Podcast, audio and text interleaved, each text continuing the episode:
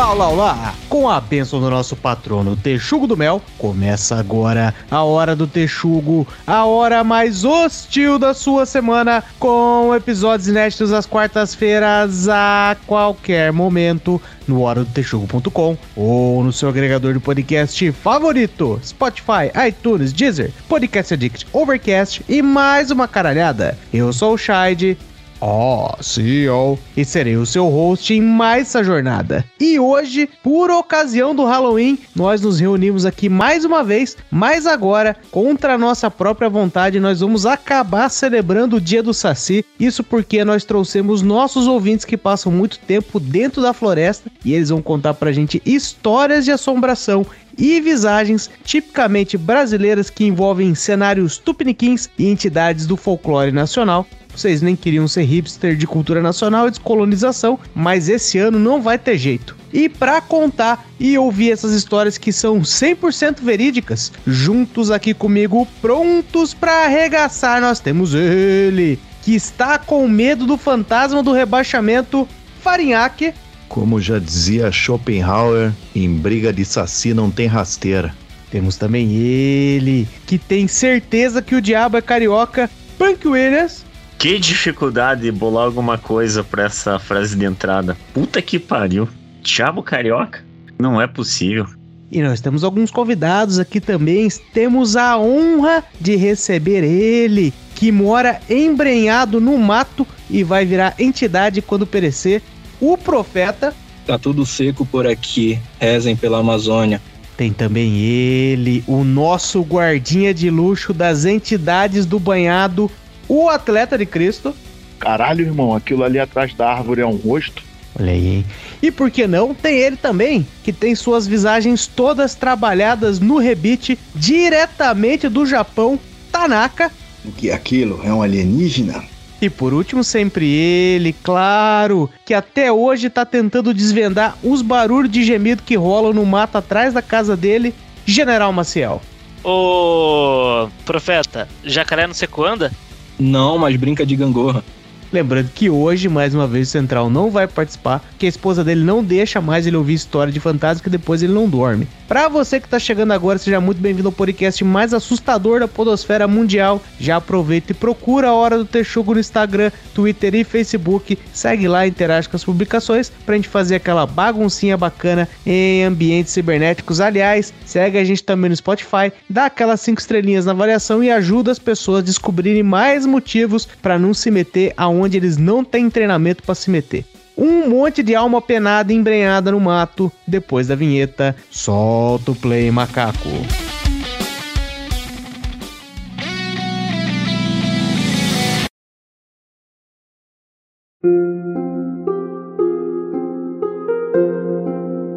Já vou mandar uma pergunta aqui. Fale. Sai fora, já falei antes, é. se fudeu. Não, vou mandar já uma pergunta aqui, ó. Nos Estados Unidos é dia das bruxas, no Brasil é dia do Saci, no Japão é o quê? Putz, é, eles comemoram o Halloween, né? O Halloween, ou Halloween, sei lá eu como que. Não, não Mas eles comemoram, é, eles comemoram na tradição americana, né? Ah, você falou que eles têm aquele paixonite por americana, né? É, então, os caras comemoram na, na, no esquema do americano aqui. Mas... Não é paixonite não, é, é medo, Farinha. Depois de duas... Eu me contive pra não falar isso, mas... Eu ia falar a mesma coisa. Tipo, mulher de malandro. Mais ou menos, mais ou menos. Ô, Tanaka, tem uma entidade aí no Japão, cara, que fica na, nos rios. Ele parece um sapo, acho que tem um, tem um furo na cabeça. Pô, esqueci o nome, cara. Eu tava vendo é, outro capa. dia isso. Capa, capa, né? capa. Né? Isso, isso, isso, E aí? Isso aí é forte aí mesmo ou é coisa de internet? Porque, pelo ah, visto, é, é a Matinta Pereira do, do Japão, é esse bicho aí, né, cara? É que esse bicho aí, a treta dele, se eu não tô falando besteira, é que ele tem a cabeça aberta e se você tem a oportunidade, não sei se você come ou bebe o que tem dentro da cabeça dele, você fica inteligente, né? Bom, aí é. É alguma parada assim. com, com certeza ninguém desse podcast sabe se esse negócio de beber funciona mesmo. Tinha até um jogo do Super NES desse bichinho aí, que agora que você falou que eu lembrei, eu jogava pra caralho quando era moleque, que era todas as lendas, e eu lembro que o capa era sempre o mais forte, quando você nunca conseguia ganhar ele, porque era um RPG E tava escrito em japonês. Eu, eu pesquisei capa aqui, KPA. Tem até umas versões bonitinhas desse, desse sapinho aí. Mas você bebe que ele tem no, no cucuruto dele ali. Esse é o objetivo? Isso, eu acho que era isso. Pelo visto, ele gosta de crianças e mulheres que vão na beira do rio. Ele é, é quase um boto, né? É quase um boto. É uma é, mistura, ele, não, é, ele é menos tarado, ele só as afoga mesmo. E, é só pela e maldade. os japoneses atribuem a maioria dos afogamentos de mulheres e crianças a essa criatura. Vou citar uma frase do General Maciel do, dos episódios atrás. A culpa é minha, eu boto em quem eu quiser quiser, né? Foi, exatamente. Principalmente se for uma entidade que não pode se defender. Sim, sim. É muito mais fácil. Tô dando uma olhada no Wikipedia. Que porra é essa que ele fica tirando uns negócios do cu dos outros? Expedia, né? Onde você tá? Wikipedia? Deixa eu pedir pro chat GPT traduzir o texto aqui pra ficar mais fácil. Se for no artigo em inglês, o, no final do primeiro parágrafo lá, ele fala que ele tira uns negócios do, do cu dos, do, das vítimas dele. Os capas são conhecidos Sim. por preferirem pepinos e adoram participar de lutas de sumô. Eles são frequentemente acusados de agredir ser, seres humanos na água e removerem um órgão mítico chamado Shirikodama, sei lá como é que fala isso, Shirikodama, do ânus de suas vítimas. Mas isso aí já tá explicado naquele vídeo lá. Se for macarrãozinho, é verme. no, no, no, Aventuras na História aqui diz que o, o que tem na cabeça dele, o, o buraco que tem na cabeça dele é para manter água, que é a fonte da força dele quando ele tá em terra. Então, é uma tartaruga mesmo, uma espécie de tartaruga que pode transitar em terra também. Então, cuidado aí, Tanaka. Não, vou, tô, vou, tomar cuidado, é. Pesquisei o que, que é o Sirikodama aqui. O Sirikodama é caracterizado como uma bola posicionada na entrada do ânus. Se a, sua, né? é, se a sua Sirikodama é arrancada por um capa, você morre. Mas é claro, esse órgão não existe. A explicação para essa crença é de que os corpos das vítimas afogadas eram encontrados com o ânus aberto, como se algo tivesse sido removido. Ah, era o papacu, era o papacu. É, era o papacu. Ô, Tanaka, toma cuidado aí que pelo que o Guilherme Marcel leu aí, ele gosta de pepino e tira coisa do cu do cara. Tem que ter cuidado, porque metade dos caminhoneiros aí pode ser esse capa, hein? É verdade, né? Eu acho que esse capa, é, esse capa aí é a Madame T, na realidade. ah, o cara não consegue. O cara não, não consegue. Contei, ele não se contei. Você quer o contato dela, atleta? A gente pode resolver ele isso aí. Ela leva, uns, ela leva uns brinquedos, faz um playdate com vocês, caralho. Joyce. Chama ela pra cá, melhor ainda. Vai lá, não. Deixa eu fazer minha segunda pergunta aqui, então. Vocês que são da juventude crente aí, como é que era o Dia das Bruxas para vocês lá? Você e Shari, como é que era o Dia das Bruxas para vocês lá? Era um negócio cheio de tabus ou foda-se? Puro satanismo. Puro satanismo e feitiçaria. não, não, não, não podia. Não podia nem, nem brincar. Pois é. Sabe que eu, eu tenho umas lembranças. Talvez eu tenha uma lembrança meio errada, mas eu acho que no, no colégio que estudei lá, que era católico, também os caras, não, eles não, não repreendiam, mas também não, não faziam muita questão de, de achar legal também, não. Não, me corrija uma coisa, que nem o Farinhaque, o Panquilhas, que é a galera mais, mais velha do bagulho.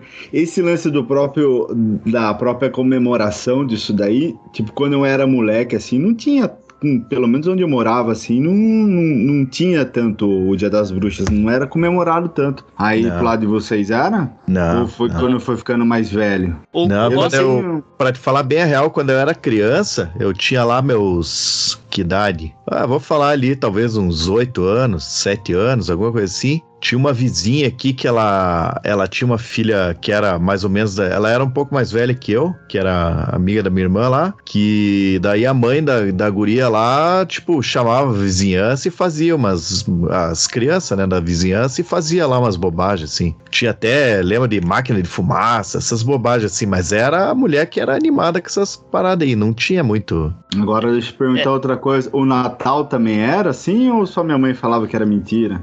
Ah, não. Como assim, cara? o, o, aqui, na, pelo menos na minha época, né? Eu sou alguns anos mais novo que os dois velhos do grupo aí. E aqui na região pobre da cidade, não tinha nada de Halloween. O que os crentes pegavam era no Cosme Damião. Ah, que o povo colocava é, os venenos, é. negócios nos doces. Não pega doce dos outros aí, não, que eu acho que é o equivalente, né? Da criançada pedindo doce no Halloween, o nosso era o Cosme Damião. Oi, mas é, aí, aí você tem, tem um ponto legal, né? Que esse lance aí até falando já do de Dia das Bruxas e as histórias de coisa assim, é, quando era a época de Cosme e Damião, surgia muito aquele boato da Kombi do palhaço, a bailarina e o. E que pegava as crianças pra tirar órgãos, né? Uma parada assim, né? Era sempre nessa época que surgia esses boatos. Será que tem alguma coisa a ver ou não? Deve ter, deve ter. E aquele nosso ouvinte que mandou a história lá, ele devia ter ouvido isso, que ele foi no Cosme Damião lá, se enfiou dentro da Universal. Verdade, soubesse, verdade. Se soubesse o mínimo que igreja evangélica não mexe com Cosme Damião, ele devia ter percebido o risco que ele se meteu.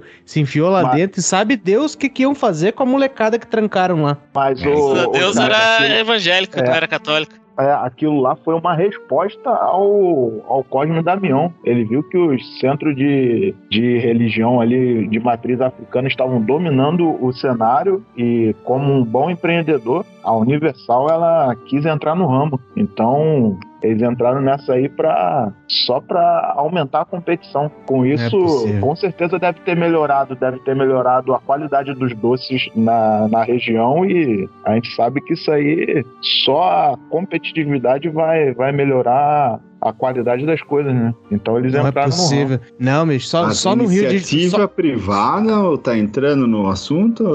Só no Rio de Janeiro, só no Rio de Janeiro pro cara achar que sequestrar criança é um bom modelo de negócio para competir. Mas eu vou, te falar, eu vou te falar, eu vou te falar, ô Chad, eu também fui sequestrado, mas fui sequestrado pelo centro de Macumba. Antes de eu, antes de eu me é, antes de eu me converter, eu, eu corria to, todas as regiões da, da minha cidade, né? Todos os bairros, atrás de doce. E a, a ideia era, na época de Cosme e Damião, encher o, aquele latão de 20 de, de tinta de doce. A gente enchia aquilo ali, minha mãe ela ia atrás da gente, a gente pegava os saquinhos, voltava, deixava com a minha mãe, que era basicamente a base logística da gente, ela levava água, a gente passava o dia todo correndo na rua atrás de doce. Ela concentrava os doces e a gente voltava para pegar mais. Um dia é, tinha um centro lá perto de casa que eles falaram que iam dar doce, mas só que só ia ser à noite e teria que ser lá dentro. Aí tá bom, o centro era conhecido Caramba. por dar doces de qualidade, vinha choquito no saquinho de doce, pra Olá. você ver qual, qual era a qualidade do doce. Então a criançada toda foi pra lá, pelo menos a minha turma que, que andava comigo foi toda pra lá. Né? Aí entramos,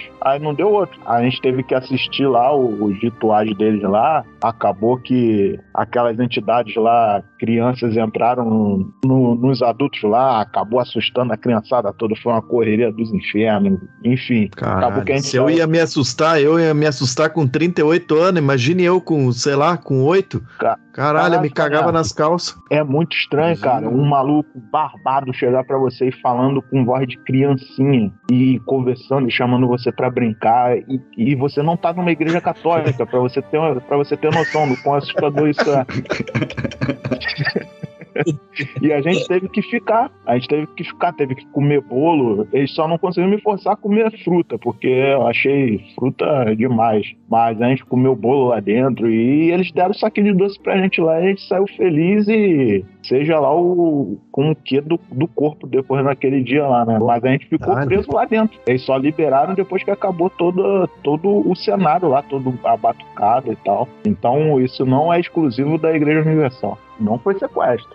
Não, quando a gente era criança, esse negócio de Cosme e Damião, eu não sei, minha mãe falava que eles eram coisas de igreja católica, mas o medo que ela tinha era de, porque ela falava que essas coisas eram tudo como é que é consagrado para a entidade. Eu falei assim, mas como é que tem isso em igreja católica? Mas aí isso bate pelo menos com essa história que você, que você me falou. Então talvez ah, é uma é, celebração aqueles... mais mais É que tem mais, nos dois, né? É, é por causa do sincretismo, né? Sincretismo é. religioso aí, é. Né? É, mas Pô, eu nunca nunca nunca me, nunca soube, eu só soube as coisas através dos meus pais, então eu não sabia, nunca fui atrás também conferir o que, que, que era cada coisa que eles estavam reclamando ali. Ô, Shai, pois é, é o, essa questão aí de ser de, de matriz aí católica, parte do Cosme Damião e ser consagrado ao Beelzebub, eu também não entendia quando era moleque, mas quando eu cresci mais aí, que comecei a ter amizade com gente dos mais diversos tipos religiosos, dá para entender porque no, não sei na realidade de vocês, mas eu conheço muito católico, crente, macumbeiro, é né, tudo misturado. E a maioria do, dos católicos, não aqueles menos praticantes, ou os que são assim mais, mais praticam mais, digamos assim, a maioria deles curte ali um terreirinho, faz uns negócios também. Eu acho que botar só o santo de cabeça para baixo num copo d'água não é o suficiente. Acaba indo bater um tambor no terreiro também. Então, ali tinha um pouco de verdade, apesar de toda a desconfiança aí no, no Cosme Damião de ser um sagrado ao Beelzebub. Eu não confirmo, mas também não duvido nada, não. O profeta, você quis pagar de, de do cara da, das galeras, das religiões aí. Me diga uma coisa: você conhece algum Mormon? Putz, conheço. Caralho, sério? É eu, eu achei que Mormon só existia naquela empresa lá que a gente trabalhou. Aqui tem Mormon pra caramba, Farinhaque. Vixe Maria, cara. No Japão? Porra! Eu, já, eu, mesmo já matei três. é. Não, é, eles ficam, eles ficam caçando a galera, né, pra estudar o inglesinho aí. Eles dão preferência, acho que pros, os brasileiros, por. Inclusive tem um cara que trabalha comigo que o filho dele joga futebol nos Estados Unidos hoje, mas tudo por conta do, da parada do, dos Mormons mesmo. ah, mas aí, o... é, funciona, funciona bem o esquema dos funciona, caras assim, funciona. Pra, agora, network. Agora eu vou falar um bagulho que vocês vão ficar de, te... de queixo caído. Testemunha de Jeová vem aqui em casa, sabia? E ele me entrega a revistinha do leão. Eles não ficam parados numas esquinas, eles batem de porta em porta? Não, cara, a Japa fala português assim muito fluente que ela foi aprender no Brasil. Claro que não foi, ah não, eu preciso aprender português para tentar levar esse rapaz barbudo para algum lugar na vida. Lógico que não foi para isso, mas mas fica. Tem uma. Muito, mas muito testemunho de Jeová aqui em japonês. Agora você, me, você me explodiu minha cabeça. E é, é então. Ele, Lá... Eles aprenderam português porque eles chegavam falando em japonês na casa dos brasileiros e eles só falavam: Não, desculpa, eu não falo, eu não falo. É, tipo, você vai queimar meu arroz. E aqui tem a ah, é. vantagem que todo mundo usa a panela de, de, que faz arroz, não tem nem a desculpa que dá com arroz queimando, né? Eu tô. Eu já tinha visto já um tempo atrás, mas eu tô olhando aqui de de novo no Diário Gaúcho, estou olhando aqui agora. É, para entrar naquilo que o, que o profeta falou sobre consagração, né? É a mãe Michele Cigana, da região, da região metropolitana de Porto Alegre, de Alvorada, no bairro Bela Vista. Ela ficou famosa porque ela colocou no centro dela lá uma figura do, de um homem com cabeça de bode, asa e, enfim, bafomé, né?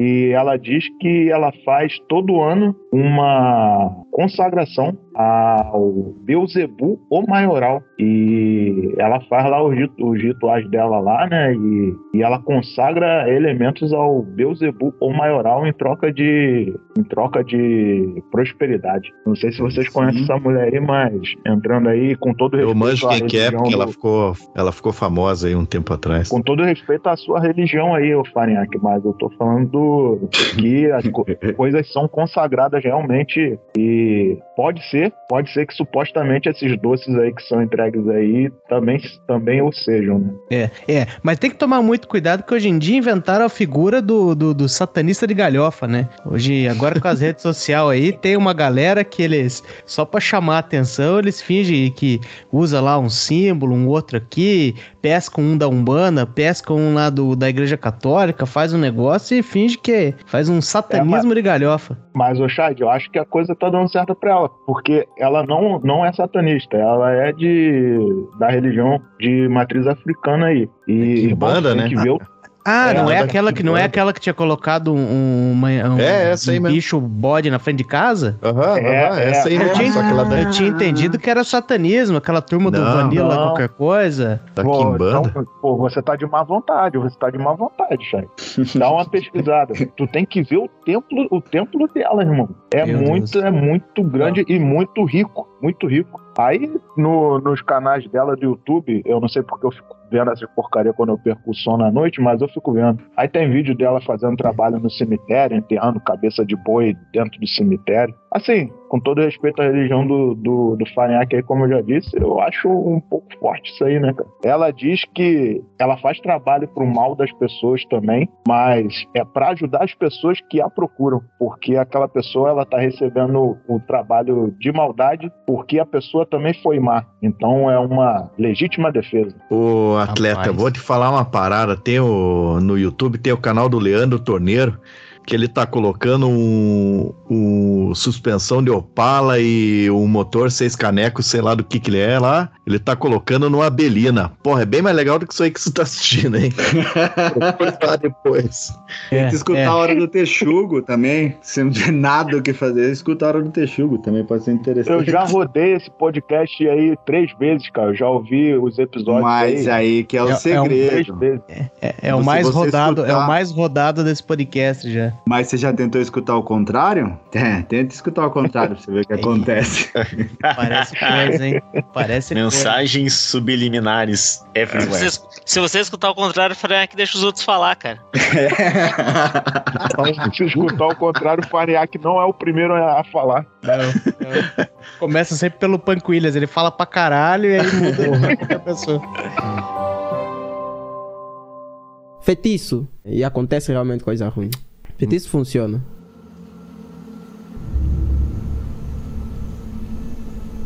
Mas já que nós estamos nesse papo aí de, de, vários tipos de magia aí que ninguém sabe o que, que é, se é candomblé, se é quimbanda, se é umbanda, se é igreja católica, ou se alguém aqui nesse podcast acredita, acredita que já tenha sido enfeitiçado ou amaldiçoado por obras malignas? Eu já. já. Eu já. Você tava, eu já, Você tava falando no enfeitiçado, eu ia falar que já, porque eu sou, como eu já falei, eu sou aqui um eterno apaixonado, né?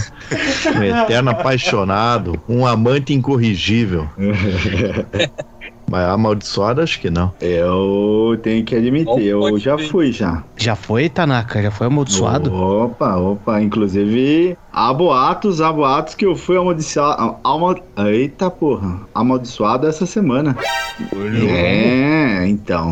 Eu não sei se vamos colocar pis se necessário, mas eu troquei de linha. Por isso que hoje eu tô em casa, né? Eu troquei de linha e que eu tô fazendo e eu fui travar o meu caminhão, fui só passar a chave no caminhão e quando eu virei, eu travei minha costa. Eita! Foi o voodoo. Aí, o cara pegou então, o bonequinho lá e clec. É que tem uma mulher lá que ela diz que ela faz uns negócios assim pra galera, né? E a primeira coisa que o meu chefe me perguntou foi se eu tinha brigado com essa mulher, porque não é a primeira vez que isso acontece. Rapaz, uma, uma feiticeira japonesa? É uma uma nipo é, nipo brasileira, né? Ah, tá. Tem, tem que ter um, um tem, pezinho tem. na maldade. Mas você Hoje... brincou com ela ou não? Como é que é? Não, é? não, pior que não, cara. Pior que não. Eu sou um cara legal, eu sou um cara que evita brigas. Mas, mas ela, se ofere... ela se ofereceu pra você e você não quis comer, porque essa turma também, eles são assim, se ofendem por coisa que você nem sabe. Então, eu tô broxa também. Será que tem alguma coisa a ver? Ih, rapaz, então fui uhum. enfeitiçado também. Tá, Estou enfeitiçado. Muita gente enfeitiçada aqui.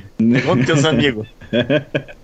Porra. Não, então, mas eu, eu acho que eu acho que essas que essas paradas aí é, é, é, complicado, né? Porque se você acredita, pega. Se você não acredita, você tá fazendo. Como que fala? Você tá, tipo, tá desdenhando a religião do outro. É complicado, daí, né? Daí, daí pega é. porque desdenhou, né? Isso, isso daí vem em dobro. Não dá pra saber, né? Pô. Na via das dúvidas a gente aceita, né? É melhor você pegar e não ser julgado como preconceituoso. Isso, sempre, sempre. Tem uma base de voltarem. Tamo aí, tamo vivo e tá tudo bem. Ô, Tanaka, dependendo dependendo de como for para conseguir Viagra aí, pegar uma maldiçãozinha de brocha é de, de boa. É, também tem isso, né?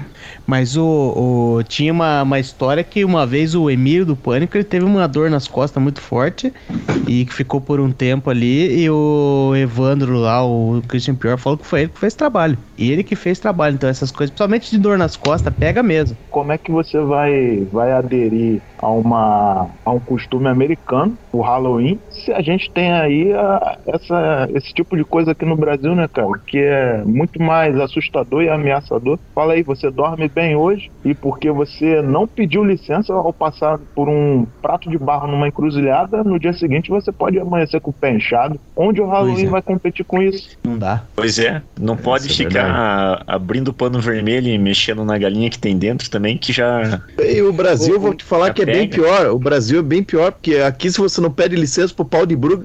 pau de bugre, você já se fudeu, né? Quando a turma fala da macumba mesmo, quando faz, assim, geralmente, assim, fala macumba, né? Mas é trabalho, o nome certo, né? Você já viu? Eu vi uma vez, cara, eu fiquei com medo do bagulho, cara. Parecia um negócio de filme de terror mesmo, cara. Direito a muito sangue de bicho e, e, e muitas velas. Mas por quê? Tinha, tinha, algum, tinha algum bicho ali, galinha, alguma coisa do tipo, ou era só o sangue? Eu não vou admitir, eu não sou dos mais corajosos, né, Shade? Então eu não vou ficar olhando, né?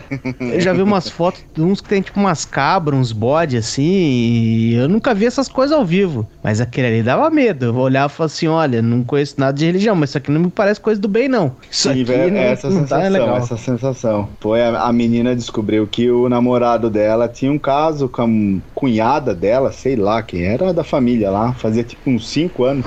Eu acho que ela ficou brava. Meu, não dava pra entrar na casa da menina de tanta coisa que tinha, com direito de escorrer pela calçada, Chay. É, o bagulho meio Rapaz, assustador. Em, Delaware, isso?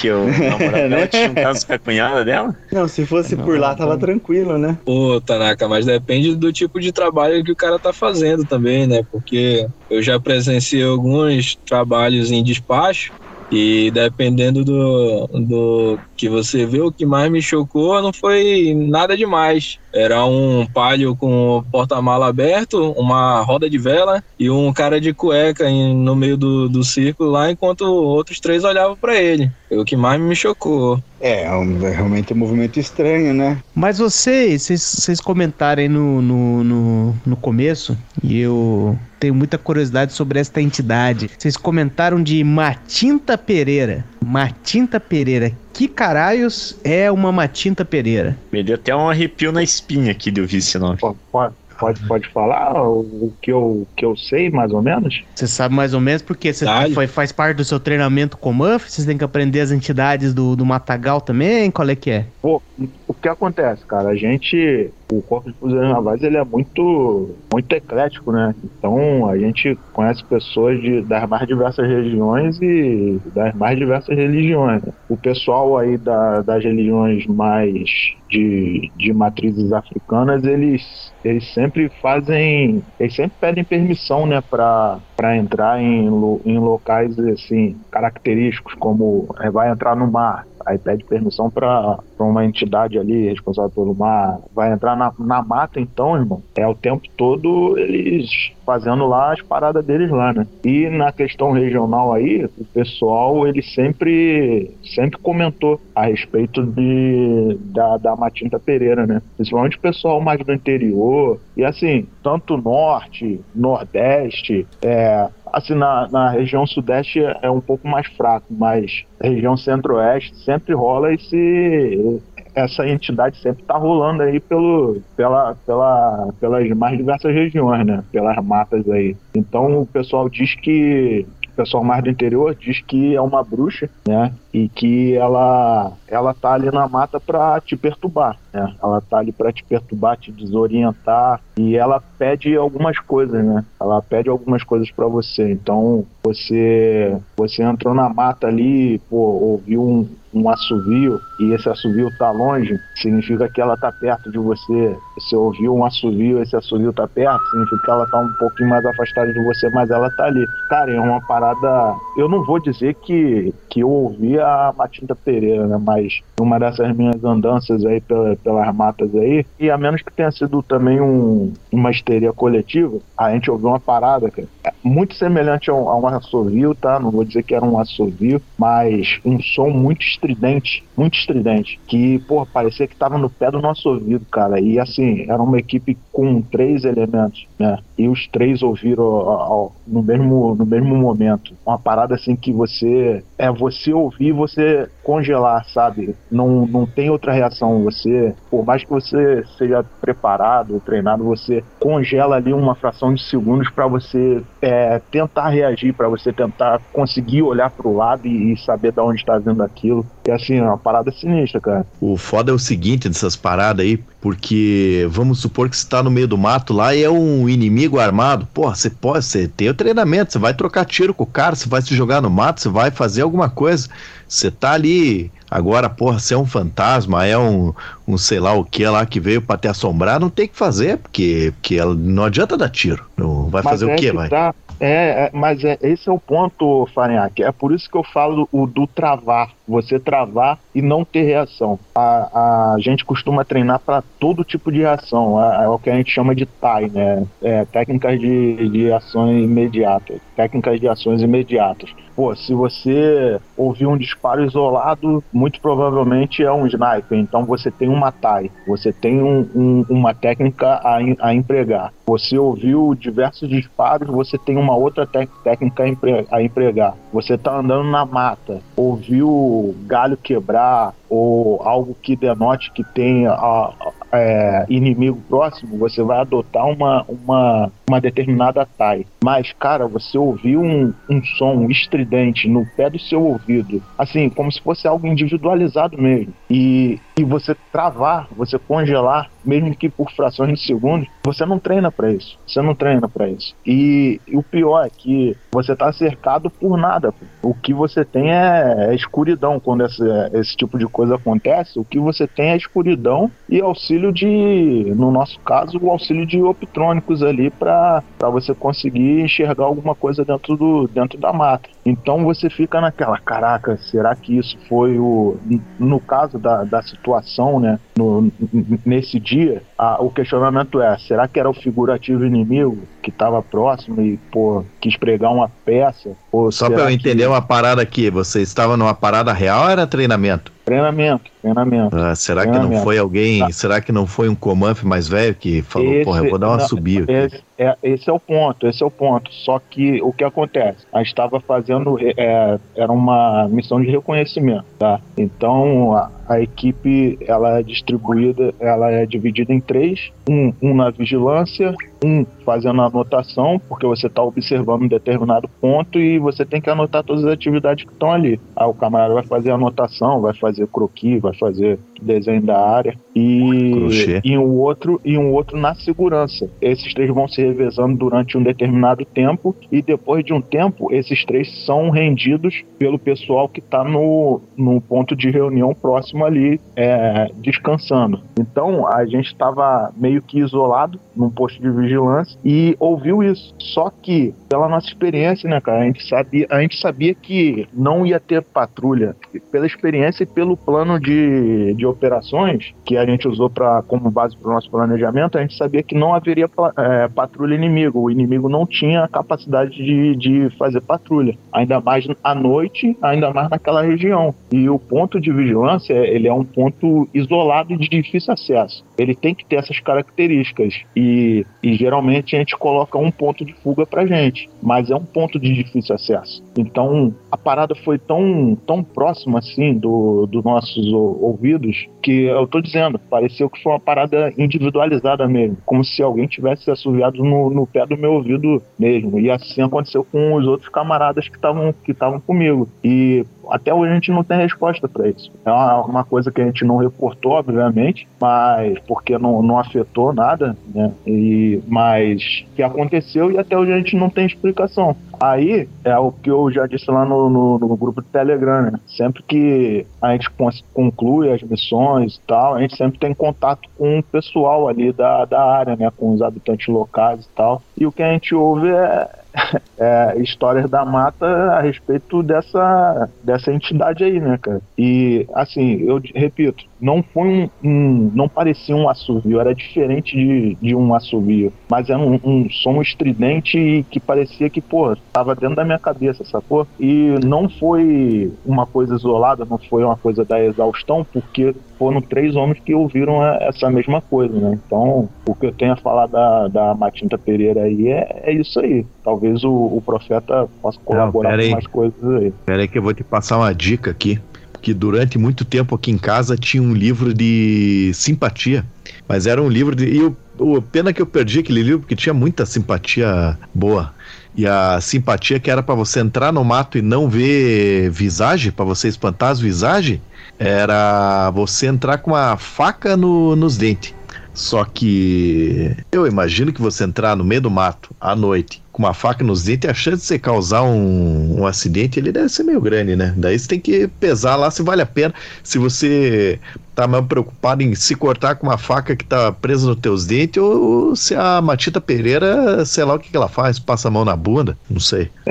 Pois é, mas o que acontece, cara? A gente entra com tanta coisa na cabeça ali, a gente tem que estar tá preocupado com orientação, tem que estar tá preocupado com, com as tarefas da missão em si. A gente já tá cansado já do, do planejamento, da parte do planejamento, controle de pessoal, pô, tu tá no meio do mata-noite, sem, sem visão, enfim tanta coisa pra, na sua cabeça que a última coisa que você vai pensar é nessas, é nessas besteiras. É, é assim, quando a gente tá lá dentro, a gente não sente medo, cara, porque é muita coisa na sua cabeça. Porque se, se alguma coisa der errado, se você errar a navegação, se se equipamento falhar, se você errar na manutenção do equipamento, você vai ficar na mão ali, pô, sacou? Então a última coisa que a gente se preocupa é, é com, com entidade lá dentro, sacou? Só que você fica nessa até você se deparar com, com um cenário desse, né? É, até chegar a entidade e falar assim, aí fodeu. Foda, foda. Uma, uma entidade dessa numa torcida organizada já Porra. faz um estrago, né? Não, mas pense, pense que a entidade podia ter puxado um Wind of Change ali, hein? Ah, é, é. Aí sim é uma entidade de respeito. Foi preguiçosa. Aí todo mundo ia chorar. Mas é, é isso que eu ia falar. a, a, se, a ideia, se a ideia da, da entidade é botar medo, não pode ser Wind of Change, não. Tem que, é. sei lá, subir o quê? Um avião de forró? É, um parangolé. Mas e aí, profeta, o que, que você tem para relatar sobre Matinta Pereira? O primeiro, dar uma pincelada aí no que o Farinhaque falou sobre a simpatia de travar a faca no dente para não ver visagem. Lembrou uma história que meu pai me contou sobre um caso do meu avô e ele fez exatamente isso. Mas depois eu conto essa, essa história, porque com relação a, a Martinta Pereira, o atleta ele, ele se informou bem com os locais aí. Apesar de, de não ter uma vivência assim dentro de mata, coisa do tipo, e não ser um comanf, eu cresci no interior, né? Interior e fazenda, e a, essa questão de, de folclore ela é muito forte em Belém, né? Onde eu cresci a maior, maior parte assim, da, da parte de infância, né? E a Matinta Pereira, ela é tipo uma, uma entidade que, que tem ali e tipo, é como se fosse uma vizinha. A, é uma bruxa, né? Como o atleta bem, bem apontou aí, e não só, não só uma bruxa qualquer numa entidade da, da floresta. Ela é uma pessoa normal, até dar o horário, né? Normalmente é meia-noite, e ela arrupia os cabelos, né? Normalmente é uma senhora com cabelo grande, como se fosse uma, uma pessoa ali da Assembleia de Deus, uma congregante, congregante da Assembleia de Deus. Ela, ela dá a hora, arrepia os cabelos, joga por cima do rosto, veste uma, uma manta branca e sai assoviando por aí e dando pisa com cipó de fogo em cachorro e em quem tiver pela frente, não só na mata, né? Opa. né? Então. Esse podcast que a gente é contra maltratar animais, hein? É, eu já fiquei meio na segunda é... que essa senhora matinta aí, hein? Entidade canalha. Não tira o chapéu pra bater em cachorro. Jamais. E o pior de, e o pior de tudo é que é, o cipó de fogo, eu não sei se o, se o atleta sabe que tipo de, de é esse. Eu tive a infelicidade já de, de me arranhar nessa porra e, cara, é um negócio muito maluco porque eu tava na, num, num banho, tipo num sítio, Só que desses que é nascente no meio do mato mesmo, aí Nessa época eu tava, tava meio com. assistindo muita coisa sobre sobrevivencialismo. Eu peguei um facão pro meio do mato ver o que, é que tinha por lá e tal, só na bagunça mesmo, de galhofa. E eu fui passar na volta, voltando já pro, pro banho lá, eu fui passar por, por um toco e tinha um cipó vermelho, dois ramos desse cipó vermelho, assim, meio que em diagonal caindo assim pelo meio da folhagem. Eu levantei a folhagem com o teçado, né, com o facão, e deixei ele cair sobre o meu ombro. Eu tava de regata. E continuei, segui o caminho normal. Eu vi que pegou no meu ombro e tal, beleza, segui o caminho. E quando eu cheguei na parte do, do banho ali mesmo, começou a arder muito meu ombro. Eu olhei assim pro lado, assim, por onde onde estava ardendo e sem sacanagem, estava em pele viva meu braço, tava aquela aquela camada assim de pele arrancada assim do, do arranhão e o cipó literalmente só passou por cima do meu ombro. Deu aquela encostada de leve. Então, imagine o que é uma entidade dando uma pisa no meio do mato com um cipó desse enquanto assovia no teu ouvido. E sem ser o Winds of Change, né? E quando eu falei lá no grupo, quando o Shade falou sobre o dossiê da Matinta Pereira, eu deixei, não falei nada na hora, mas eu deixei para revelar aqui agora para todos os senhores que na minha família de segundo grau tem uma Matinta Pereira.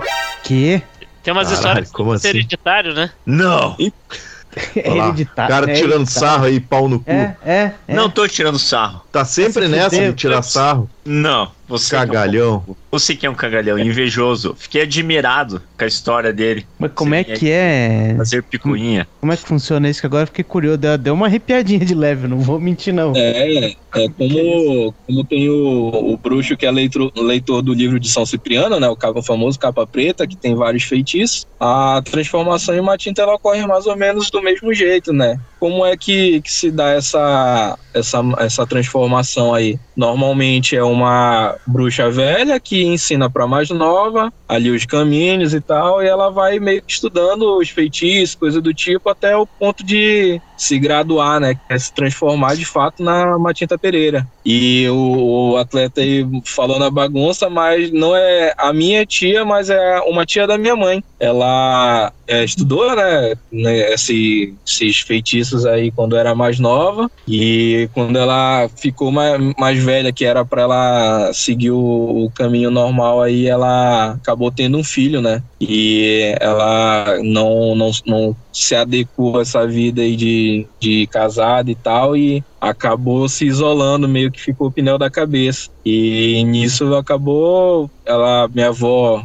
na época acabou criando esse, esse sobrinho dela, né? Como se fosse filho dela. E essa tia meio que virou uma ovelha negra de fato da família. E diziam que ela se transformava quando era meia-noite, ficava andando pela mata, quando não tava, não tava na mata, ela tava pelo meio da, da vizinhança. É coisa de interior, né? Não é aquela vizinhança assim, bairro, coisa do tipo. É aquela que é uma casa aqui e outra casa a 500 quilômetros, coisa longa. Então, diziam que ela ficava por lá batendo no, nos cachorros, dando piso em quem estivesse andando pelo meio da rua, até que uma vez o, o, o, meu tio, também tio da minha mãe, né, meu tio de segundo grau, foi pescar em, em feriado santo, né, que não pode, que é, é proibido, e uhum. voltando voltando para casa do, da pescaria lá que ele não tinha conseguido nada, ele levou uma surra no meio do mato da Matinta Pereira. E dizem que é essa, essa tal tia aí. E Caralho. ele não morreu por pouco. Cacete, é, rapaz. Cacete. Mas pera aí, só pra eu entender qual que é o laço do cara que apanhou com a.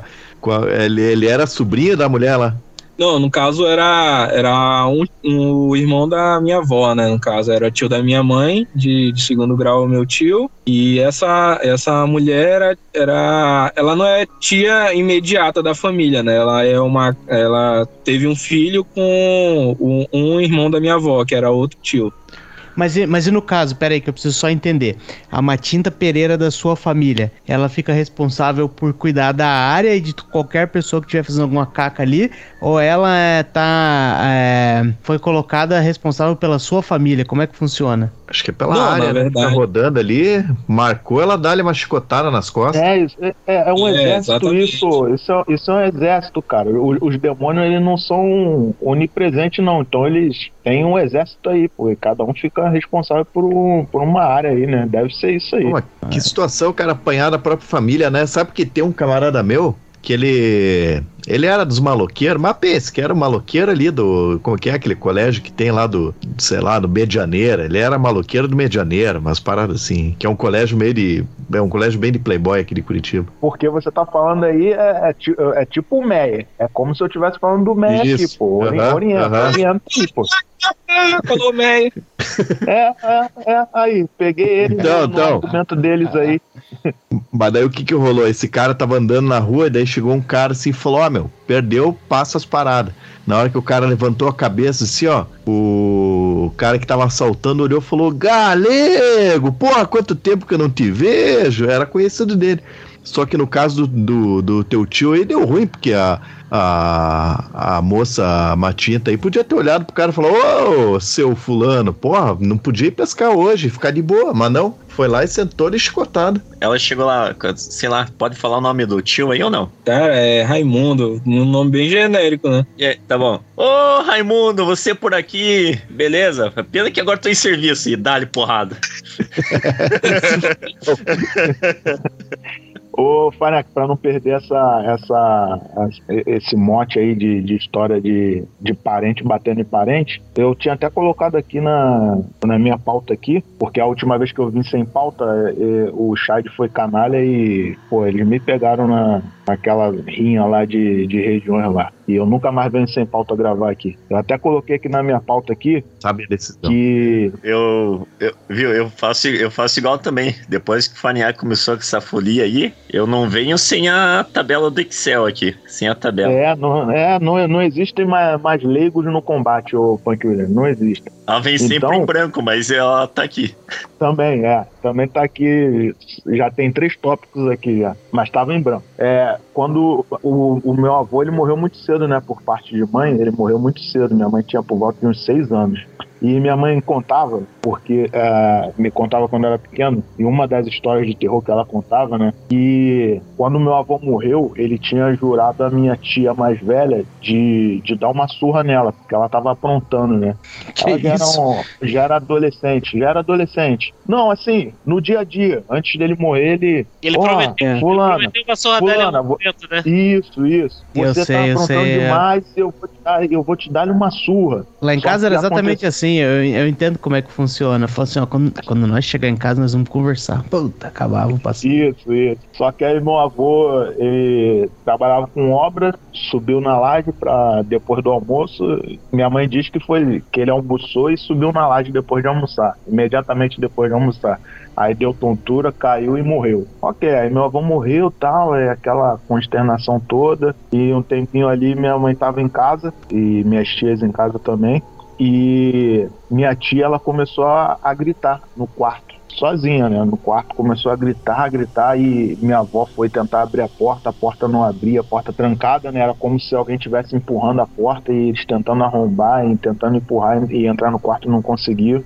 Enfim, de repente minha tia parou de gritar e a porta se abriu. Eles conseguiram entrar no quarto. Minha tia estava toda marcada, toda marcada, toda alanhada. E o que aconteceu? Aí minha tia foi e contou o que aconteceu para minha avó, né? Ela estava dormindo, aí ela acordou na madrugada e viu um cachorro, um cachorro preto assim, em pé atrás da porta Eita, atrás da porta. E ela foi tentar gritar, só que o bicho saiu para cima, partiu para cima dela e começou a bater nela. Começou a bater, era como se ele tivesse um- uma cinta na mão, alguma coisa do tipo. Que ela ficou toda alanhada, como se tivesse toma, tomado uma surra de cinta.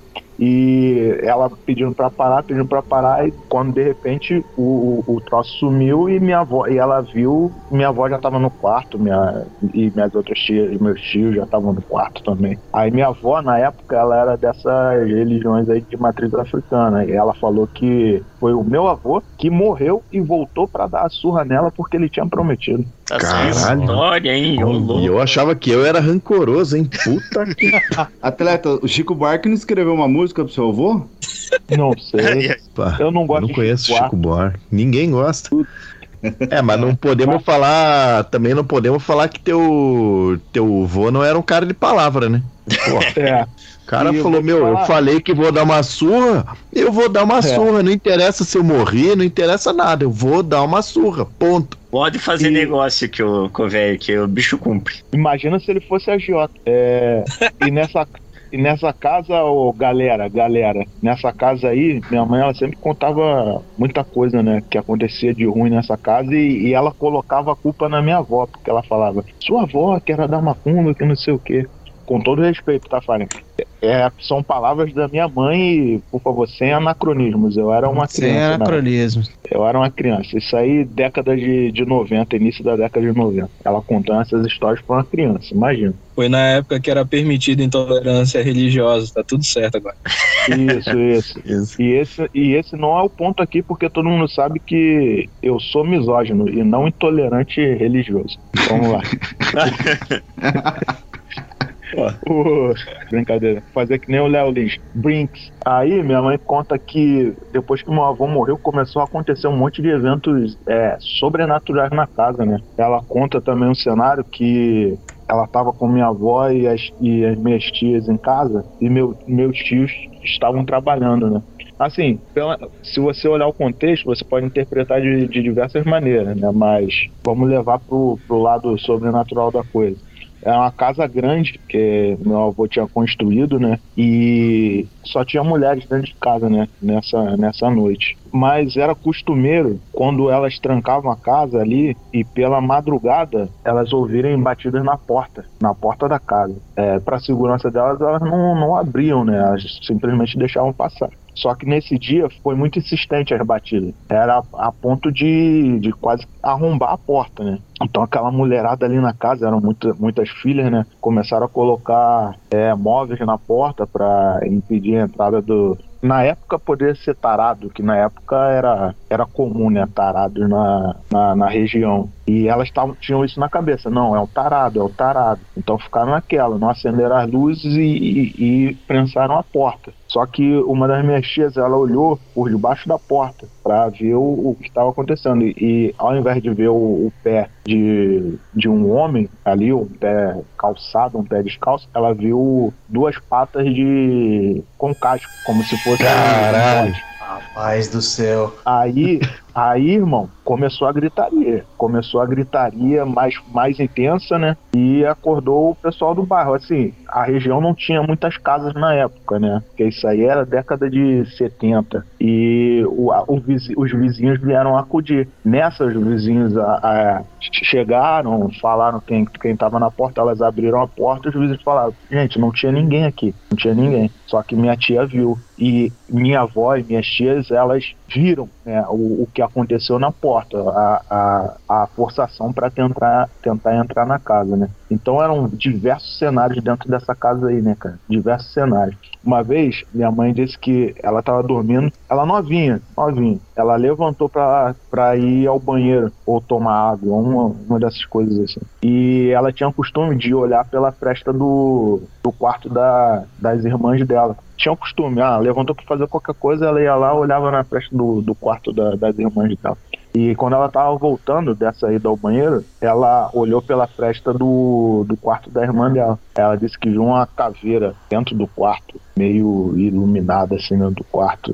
Ela disse que saiu correndo, chamou minha avó, enfim, aquele rebuliço dentro da casa de novo. E, e era esse tipo de história aí que eu ouvia quando eu tinha uns oito, uns seis, de seis a oito anos aí, né? Mas, mas, mas conforme você mesmo disse, esses eventos aí, eles podem ter várias interpretações. Né? A sua, sua mãe olha por uma fresta vê um negócio brilhoso assim, ó, flutuando dentro do quarto da irmã dela. Bom, pode ser um dos itens de bem-estar sexual que a Madame T já nos apresentou aqui. Tem uns que brilham no escuro, rapaz. Não, mas Por sinal, 10% de desconto no site da Pente Nova, hein? É, exatamente. É, mas Madame T não era nem nascida nessa época. É, mas o brinquedo já rolava. Pô, mas o, uma parada que eu acho engraçada nessas histórias é que é sempre que o o Cramunhão, ele sempre cai no pé dele, né? Ele. Pô, a galera sempre descobre que é ele pelo pé. Pô, ele já tá na hora dele ter comprado um sapato, né? Ali no. Podia, podia meter um Rafarelo, né? É. é por isso que ele ia ter Nike na, nas festas sertanejo dos lugares. Ele podia chegar pra um vendedor de sapato e falar: oh, não quero tua alma, não, só me dá uns três partes de sapato aí que eu faço tua vida, cara. É, é. Ele podia pedir pro cara que faz o chapéu para ele fazer um sapato. porque ele se preocupa é. com, com o chapéu, mas não esquece do sapato. Ô Farinhaque, percebe que o capeta começou a ser descoberto depois que acabou os anos 80, porque quando tinha calça boca de sino, ninguém descobria ele. Pois é, pois é. é. Tava lá fazendo um passinho de boa na frente do, do DJ. Lá do A, lá do B. E eu, eu sei que o, o, o CEO ele jogou aqui o dossiê Matinta Pereira, né? Mas tem, eu tenho uma história da minha mãe também com outro elemento do folclore brasileiro. É, vocês gostariam de ouvir? Ou... Ih, é Vai dizer que alga... é engravidaram do boto, hein? Eu quero saber se o macaco colocou o grito da Matinta Pereira aí no meio dos episódios. Se o macaco Caraca, achou... É, tem, tem que colocar. Um, tem um vídeo, tem um vídeo no YouTube que aí dá tala frio, cara. É, alegadamente é a Matita Pereira é, assombrando os seguranças. Aquele vídeo ali eu, eu acho escroto, eu vou ver se eu acho aqui. Mas o outro personagem do, do folclore brasileiro que atribulou minha mãe foi o senhor Saci Pererê. Caralho. Ah. É, porra. Eu já tinha, eu vou... eu vou te falar uma parada, peraí, antes de você começar, eu já vou te falar que eu eu, quando era criança, eu tinha medo do. Eu tinha medo do Saci Pererê da, do Sítio do Pica-Pau Amarelo, daquela primeira versão, sabe? Pô, tinha um eco, era puta escroto, era uma bosta que lá. Eu tinha medo daquele. Na verdade, eu tinha medo de tudo lá, até da. Porra, sei lá todo mundo. E imagine se Saci Pereira de verdade. O atleta já falou de misoginia, de intolerância religiosa. Vamos lá, Saci. Não esquece de contar a piada é. da flor preta também. Manda, manda pra nós, né? E aí, atleta? O, ah, lá, na, lá na área onde a, a, minha mãe morava, eles diziam que tinha saci, né, pelo morro. Pô, voltando, década de 70, né? Diziam lá na, que lá na área onde minha mãe morava tinha um morro que acontecia a, a aparição de, de saci, né? Então o pessoal mais velho aconselhava o pessoal não circular por lá. Só que certo dia, minha mãe com as coleguinhas dela estavam brincando e tal, tinham saído para caçar fruta, alguma coisa do tipo. E estavam voltando para casa, tava ficando tarde. elas pensaram: vou cortar, vou pegar o atalho aqui, né? Cortar caminho para chegar mais rápido em casa. Aí, nessa que, ela, que eles que elas estão andando ali pelo morro, onde não deveriam andar, bateu um vento muito forte, um vento muito forte mesmo. Assim, levantou, levantou poeira, né? Então, é, foi aquela poeirada, aquela coisa de proteger os olhos, e foi o tempo da minha mãe ouvir a amiga dela começar a gritar. E a amiga dela gritando, gritando,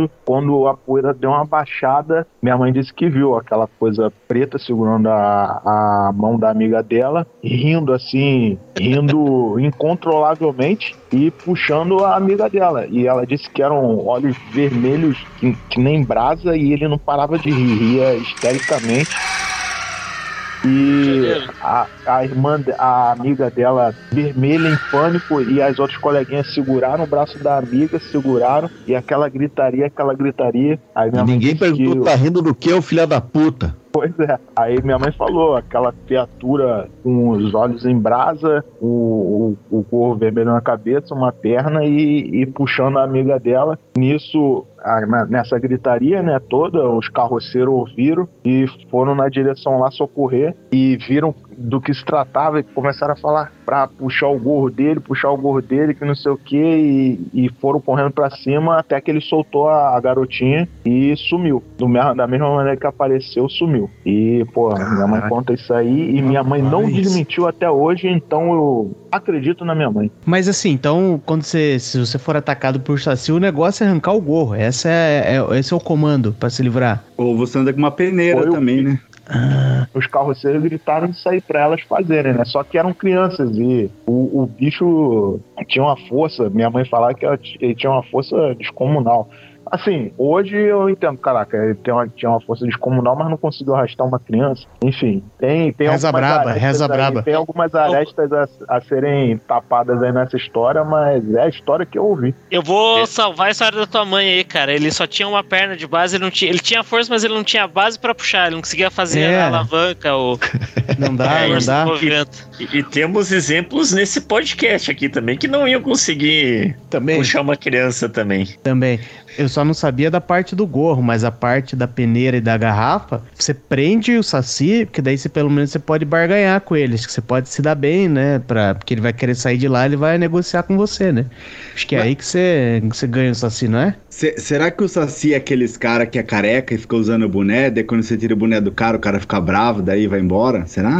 Você negocia pra devolver a peruca. Pô, devolve aí, porra. Caralho. Brincadeira aí, cuzão. Profeta, profeta. A parada do gorro do Saci de puxar é que, diferente da técnica da garrafa e da peneira, é, você na, na garrafa na peneira, você prende ele e barganha para ele ou deixar de te atazanar ou te dar alguma coisa em troca, né? Algo que ele pegou e não devolveu, coisa do tipo. E a parada de pegar o gorro é que você passa a ser o, o mestre dele enquanto tiver com o imposto do gorro, né?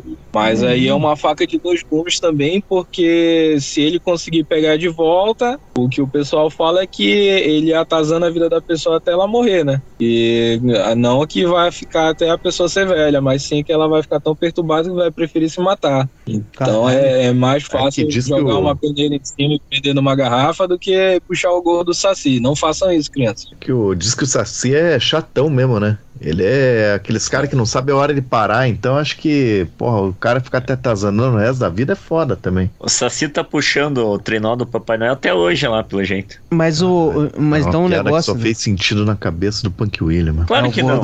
é o gorro do Papai Noel. O gorro do Papai Noel é vermelho, é o, tá usando o gorro do Saci, por isso funciona bem, ó. Não é as Vamos ao que interessa. Deu um nó tático agora. Vamos ao que interessa, Punk William. Pare de bobagem, eu quero entender qual que é. Então, a pior coisa que o Saci pode fazer com você é o jogo mental mesmo ele te atazanar, ele não vai arrancar pedaço, te matar, ele não, ele não faz essas coisas, é só atazanar. Ah, mas, mas ele pode, sei lá, dar um peteleco nas tuas bolas, enfiar o dedo no teu cu, acho que ele pode, porque daí... É. Ah.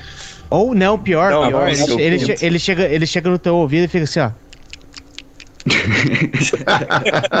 ah, um dia inteiro disso vai se rapaz. Você tira uma soneca quando acorda tá com nó no pinto. Ele causa desordem no, no bom andamento da administração de, de fazendas aí e causa prejuízos, né, cara? Azeda é. o leite, dá nó em rabo de cavalo solta os bichos pra fugir. A parada do Saci é que ele é um moleque bagunceiro, né? Que nem filho de visita. Fala, pô, não mexe aí. Aí ele vai lá e mexe. Aí, não, não mexe, vai quebrar. Ele vai lá e mexe até quebrar. E a mãe fica só olhando e fala, ai, para. A parada do Saci é essa. Eu, eu tenho experiência de, de, de ser atazanado saci? pelo Saci também, que. Você tem também? Que é, é foda, cara. Tem, então... tem experiência própria. E de verdade mesmo. Arrepiei, de novo. Então, Terceira vez esse episódio. Não, então calha a boca, Panquilha, que agora ele vai contar o que, que não, é mas, que o... É, já, já começou não, a gaguejar ali, já. já começou um, a Então, você tá me dizendo que faltou na vida do profeta foi o pai do Shade.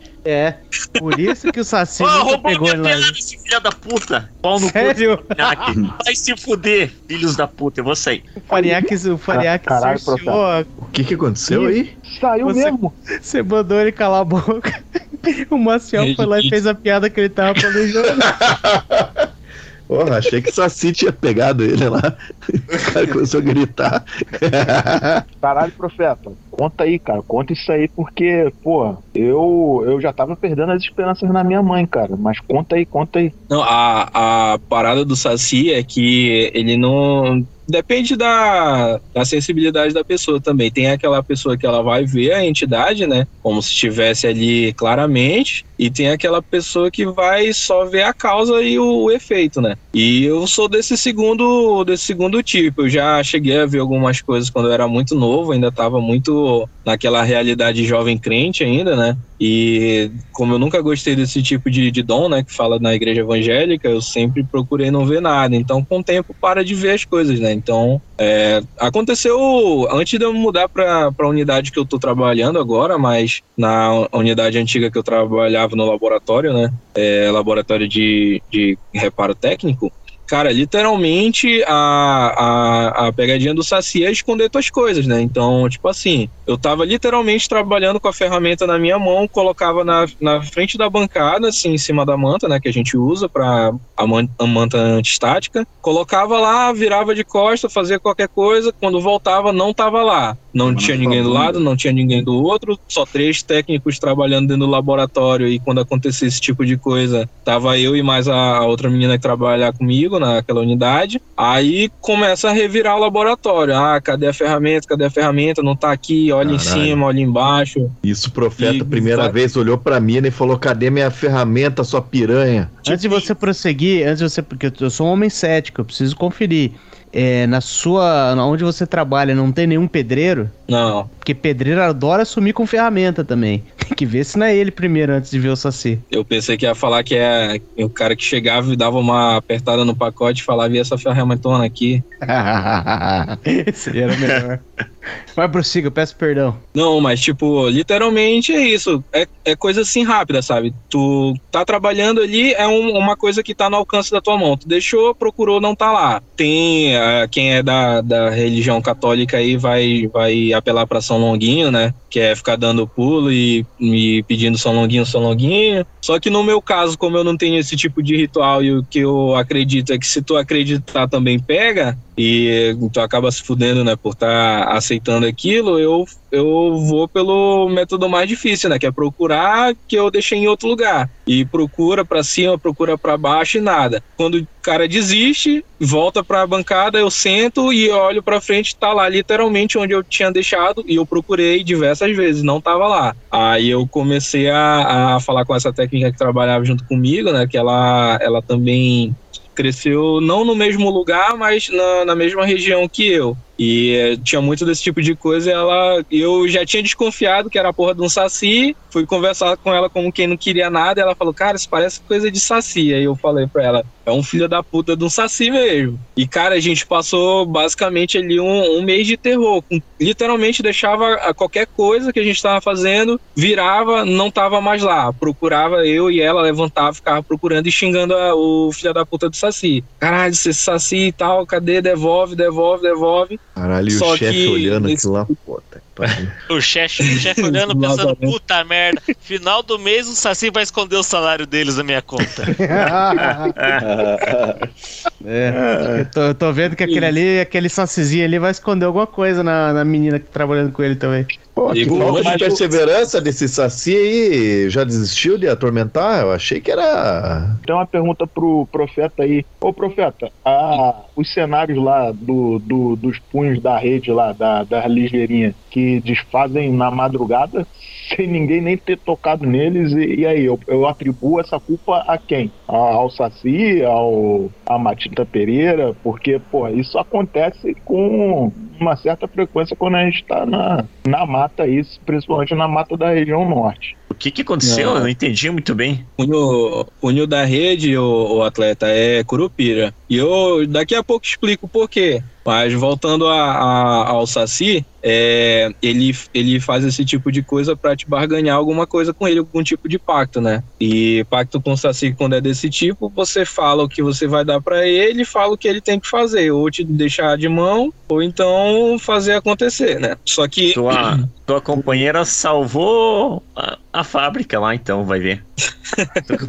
Não, na verdade, na verdade, eu e ela começamos a ser atormentada, né? Porque começou a assumir muito material, assim. E, tipo, eu falo assim, de procurar e tal, mas não é, não é coisa assim demorada, tipo, ah, passou um dia todo procurando. Não, é coisa rápida, assim. Aí, tipo, pô, cadê a tesoura? Ah, tá aqui, tava aqui em cima da bancada. E... Aí levanta eu, não, não tá aqui na bancada. Aí ela fala, não, tá, eu, eu acabei de colocar. Aí ela bota a mão assim na bancada, pô, tava aqui, não tá mais. Dá uma olhada, assim, vira o, vira o, a, a, o, o, o balcão, né, que fica no meio da sala, dá uma volta, olha tudo, não tá, aí senta de novo, mas pô, mas cadê a tesoura? E aí que levanta que de novo pra olhar. E o que, que, ele queria? Você deu o que ele queria? Então, é, a parada é essa, ele fica te atazanando até fazer um pacto, né? Mas eu, eu, eu comecei a falar que eu não ia fazer nenhum acordo. Não, né? se você eu, não fez, sobrou tua colega, ela, salvou ela, a empresa. É. Ela pode, ela pode ter feito porque ela tá agora de licença maternidade, né? Ela ganhou neném. Ih, rapaz! Ih, o, o esposo, o marido, ou sei lá, o pai da criança, você conhece a etnia? É o Saci. É o Saci. Não, vai, não, vai, não. Ser, vai ser reconhecível pela etnia da criança se, se houve ali uma infidelidade com uma entidade ou como é que vai ser? Diz que é aposentado pelo INSS. Eu preciso conferir uma coisa sobre o, o as especificidades do Saci aí. Você, nesse período que vocês estavam sendo atormentados por eles e ficava xingando o Saci, ah, esse filho da puta, assim, será que você não piora a situação de vocês quando vocês falam, maldizem o Saci? Pois é, eu tava pensando a mesma coisa, Shine. Então, é, é, no, eu acho que é, é só dar o que ele quer, né? Porque como ele gosta de atormentar, se você ficar cair na, na pilha e ficar xingando, é ele vê que ele tá fazendo o trabalho dele, né? Então pois no é. final eu acho que foi mais, mais facilitou, né, pra atormentar mais. Mas aí quando a gente começou a largar de mão, né? De, ah, deixa essa porra aí. Aí, tipo, meio que acho que é aquela parte da criança quando ela perde o interesse, né? Quando o, o adulto não, não quer mais brincar. Aí foi meio isso que aconteceu, tanto que parou. Aí um pouco antes disso, eu, eu, um pouco depois disso, no caso, eu mudei de. entrei de férias, né? Aí eu passei um mês em outro estado e depois disso eu voltei para outra unidade. E depois disso nunca mais sumiu nada. Não é. sei se agora vai voltar a sumir. Aí, ó, você falou, ele vai. Porque aqui, ó, tem o, tem o Leprechal. O Leprechal faz coisa parecida, ele some com as coisas de casa. Mas é só você ficar falando palavra boa pra ele. Por exemplo, agora eu falei aqui só pra me, me arriscar e poder dormir tranquilo depois. Ah, é o povo bom, tem o, o povinho bom, eles fazem isso, mas eles vivem por aqui, vive sumindo umas coisas daqui de casa. Vive sumindo umas coisas daqui de casa e aí eu acho que é o Leprechal. As tuas geleias que se você não gosta e tua mulher também não gosta, tua mulher também não gosta, ficam sumindo da geladeira, né? coisa estranha, né? Que coisa estranha. Minhas camisinhas somem tudo da gaveta, rapaz. A cerveja, a cerveja some, o chinelo some. Foda. Ah, eu, eu ia falar essa das camisinhas, eu fiquei com vergonha de ser hostil. Os caras, os leprechal mancham mancha o lençol, mancha a fronha da, do, do chai. São tudo porcos esses leprechal. Ele corre, ele corre atrás de você! Pula atrás de você!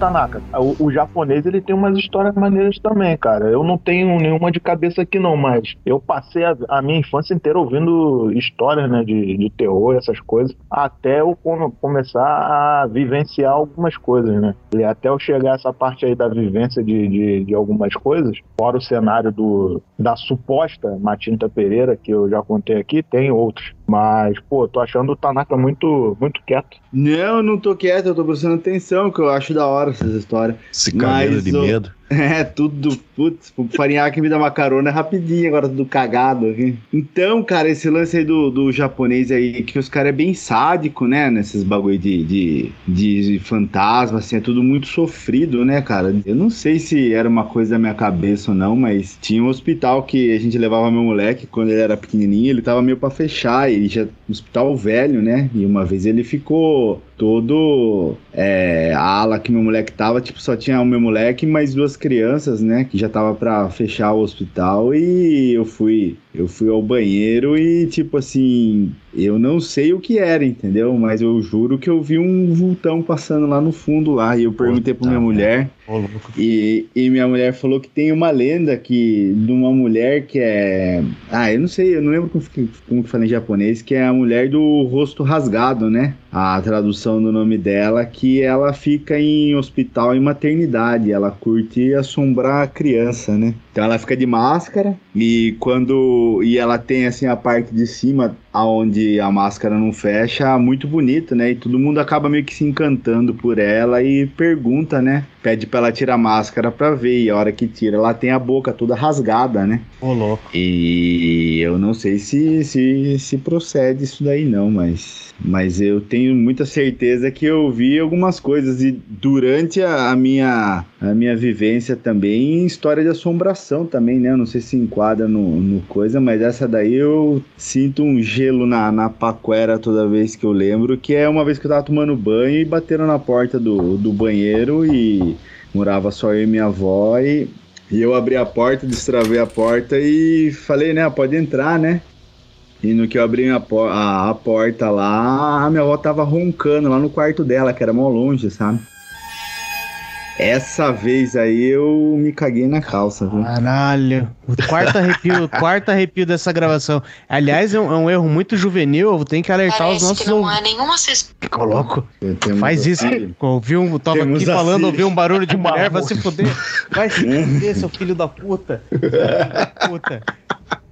Cagada do cara. Toda vez que você ouve alguém bater na porta, bater numa janela, você nunca convida para entrar. A, a entidade, ela entra quando você permite, você nunca convida. Se não viu, não sabe quem é, não convida para entrar, porque senão, meu amigo, aí é caixão. Ô, ô Shaid, eu vou Minha contar mãe. uma parada, eu vou contar uma parada que isso daí eu lembro. Isso daí é um bagulho que eu também tenho medo e você falou, eu, eu, eu sou da minha religião, eu sou espírita da linha kardecista, né? Então, tipo, minha mãe e meu pai, eles eram, iam pro centro tal, né? E faziam lá os trabalhos, né? E é, e é... enfim, e e tinha uma vizinha da gente que ela começou a ter muito. Eu tinha o quê? Tinha uns 10 anos de idade. E, e foi a primeira vez que eu vi um bagulho assim que eu nunca vou esquecer, eu acho, assim, que é um bagulho que deu muito medo. Mas essa, essa mulher, ela começou a ter muito problema, sabe? Assim, tipo umas confusão mental, tipo assim, era uma mulher de boa, a mulher começava a ficar meio perturbada assim mesmo, né? E, e o pessoal levou ela, ela lá pro centro tal, e ela tomou lá água fluida, fez todo, fez todo o procedimento lá que faz de oração, tomou passe e tal, não sei o quê.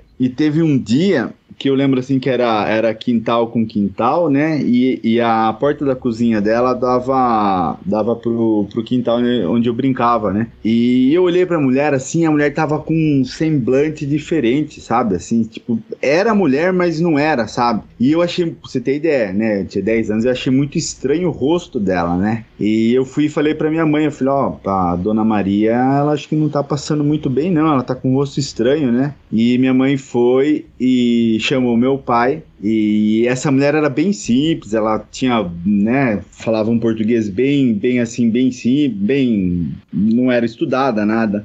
E ela falava tipo bastante coisa errada. Isso, isso, isso. Só que o inglês era um pouquinho melhor dela. É, e a minha mãe chegou lá, perguntou se estava tudo bem, ela falou que estava tudo bem, que não sei o quê. E a hora que meu pai entrou, né, é, ela foi e ela pediu água fluida, né? E meu pai, acho que ele já ficou veaco com a situação da coisa, né? E o que isso daí eu lembro que eu achei o mais louco assim, que a mulher, a minha mãe começou a segurar a mão dela, começou a orar, fazer essas paradas, né, que fazem lá no centro. O meu pai segurou da outra mão, né, que tem esse lance aí de fazer a corrente e tal, não sei o quê. E a mulher foi, ela pediu desse jeito, né? Ela falou assim: "Ah, eu queria um pouco de água fluida, né?" Só que ela no, no, no português ela falava água fruída, né? E foi nessa sacada aí que minha mãe lar tava largando a mão dela e o, o, meu pai falou: não larga não, que não era mulher. E a mulher começou a cair no chão, cara, de um jeito assim muito, tipo, que não era essas paradas que a gente vê na TV, sabe? E eles entraram lá na, na oração deles lá e, tipo, e deu, a mulher depois meio que acordou assim, meio sem entender o que tinha acontecido, toda suada, toda molhada, sabe? E essa vez aí eu fiquei com o butico na mão, cara, porque foi um bagulho muito louco, cara. Esse daí foi um, uma das vezes que, que eu tive um bagulho que eu fiquei com medo. Mas, e, mas você chegou a perguntar depois, ou, ou algum dia seus pais te falaram, tipo, o que que era? era então, o meu, a minha mãe, né, que no caso minha mãe era mais, mais avançada nos estudos, né, ela falou que geralmente é o espírito obsessor que encosta na pessoa, né, e fica, e fica, e fica ali meio sugando energia, fica perturbando, né, que só no que é, são os espíritos de baixa vibração, né, estão lá perdido, estão lá por galhofa, ou qualquer outra coisa do tipo, né? E, e a sacada que foi é que, tipo, ali meio. Não foi um exorcismo, entendeu? Mas a, ali os dois ali orando, ali fazendo as preces que eles fazem, faziam, né? É, eles meio que tancaram. Ó, uma gira de jovem aí. Eles meio que seguraram a, a situação. Meu Deus. A história tava indo bem até agora, né? Não, Porra, então. E, jogou e, tudo e, por água abaixo. Puta que pariu. E eles meio que seguraram ali mas foi essa sacada do meu pai ter ter percebido pela, pelo jeito que a mulher falou, que não tinha o erro de português, entendeu? Que ele se ligou que não era mulher. O, mas seus pais são médiums ou eles só são estudiosos seu pai percebeu pelo jeito da mulher? O meu pai é professor de português, na verdade, né? Nada a ver, né? O negócio, né? Nunca acertou um plural, a fela da puta, só Nunca. pode ser o diabo. Tapão na cara, tá de brincadeira? Não, então, a, a minha mãe é estudiosa, ele, eu acho, eu acredito que eles são mais estudiosos, mas o meu pai tem, tem, um, tem uns karma dele aí que a. Tem a malandragem da rua. Ele tem a malandragem da Isso, rua. isso, isso, isso. Mas foi uma das paradas assim que, que assim, é, sei lá, né? Eu, eu, eu acredito nessas paradas, então, mas foi um bagulho de, de contato assim que a primeira vez que eu vi assim e eu ficou bem, fiquei bem impactado assim na época assim. Será que não é por isso que você viu Pô. o bicho lá no o bicho lá no hospital lá? Porque eles têm uma mediunidade, talvez, aguçada. Então, o que, o que a gente aprende, né? Que nem eu frequentei o centro até antes de, de vir pra cá. E, e, tipo assim, se você não quer, você não vê, a não ser que você seja um Chico Xavier mesmo, entendeu? Mas, mas do contrário, assim, não, não, não- é só você pedir pra não ver nada e ficar de boa, entendeu? Que, que, que não acontece. Você discorda? Com todo respeito, eu discordo e eu posso, posso falar sobre isso aí. Mas, Tanaka, é, aproveitando o gancho aí, cara, de história de mulheres, tá aqui é, é o meu último tópico. Eu ia seguir uma, uma linha aqui, mas para não perder, não perder a oportunidade, aconteceu um cenário aqui, cara, aqui onde eu tô trabalhando, né? Assim que eu cheguei, um dos meus primeiros serviços, tem um telefone atrás da porta, um telefone preto, atrás da porta da, da nossa sala de, de controle. E umas 10 e poucas da noite, assim, o pessoal já tinha, já não tinha ninguém já mais na, no local e eu, o telefone tocou. O telefone tocou, era um dos meus primeiros Cara pronto serviços. pra mandar aquela pupunha remunerada ali. Pois é, e, e eu de frente pro, pro CFTV, assim, olhando tudo, me preparando para passar a noite inteira, e o telefone tocou. Eu peguei, levantei e atendi o telefone, naturalmente, me apresentei e tal. E era uma mulher do outro lado. E eu falei, olá, que tal? E ela só pediu perdão, só falou perdão e desligou. Aí eu, pô, tá bom, sei lá, pode, pode ter ligado, e- e enganado e, enfim, desliguei o telefone. Não liguei pra um E vou- viado. Chamou a é, voz de isso, viado. Isso, isso, é. Tava chiando do E- outro lado, parecia uma panela de pressão.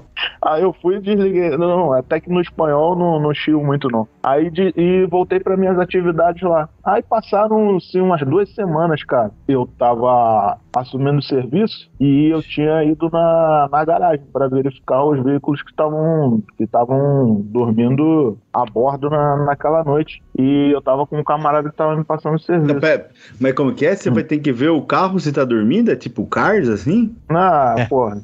Vai chegar lá, vai ter uns três Olha aí. falando aí, a história vai É. ter um rumo que nós não tava esperando. É, cortando, cortando, o- o- cortando Me o desculpa, clima da desculpa. história. Tá, tá desculpa. assumindo o lugar do Funk Williams aí. Opa, né? que William. Opa, que Uhum. William.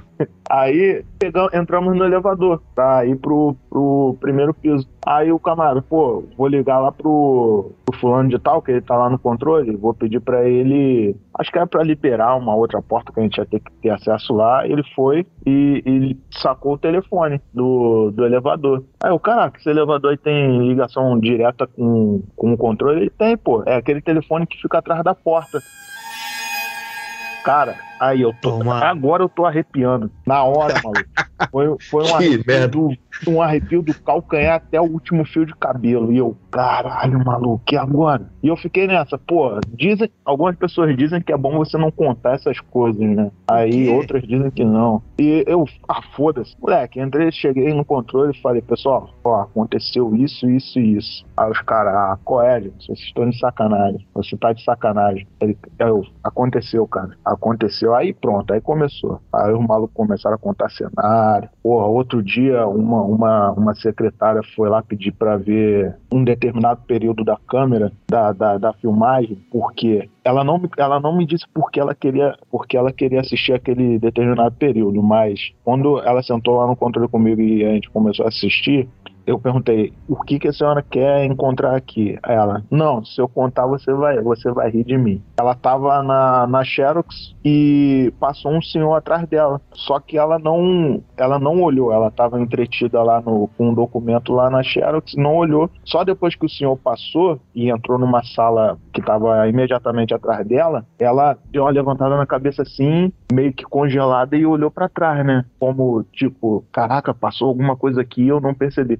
Quando ela viu na filmagem que tinha passado o senhor realmente, ela tipo deu uma caraca, é, era, era o fulano de tal. Aí, depois, ela subiu, voltou lá pro, pro lobby lá da, da sala dela e se reuniu com as outras mulheres que estavam lá e ela ficou eu, pelo gestual eu vi que ela estava contando o que tinha acontecido com ela. Ela gesticulava, fazia que tinha olhado para trás, não tinha visto ninguém, enfim. O agente que estava lá em cima, ele estava ouvindo o cenário todo. Ela estava contando que ali na embaixada tinha tem um, um, vamos chamar de espírito, né? O espírito de um de um senhor, uma senhora que, que fica é, rondando ali, né? Então ela tinha achado que naquela, naquele momento é, esse troço tinha passado por trás dela. Aí ela foi lá no, no controle para verificar o, o, o vídeo para ver se tinha passado realmente alguém atrás dela. Aí as coisas começam a se encaixar. Eu falei: Caraca, maluco, atendi o telefone de, de uma porra dessa aí. Nada, não. Eu vou. Eu não queria quebrar o clima dessa história aí, não, mas eu acho que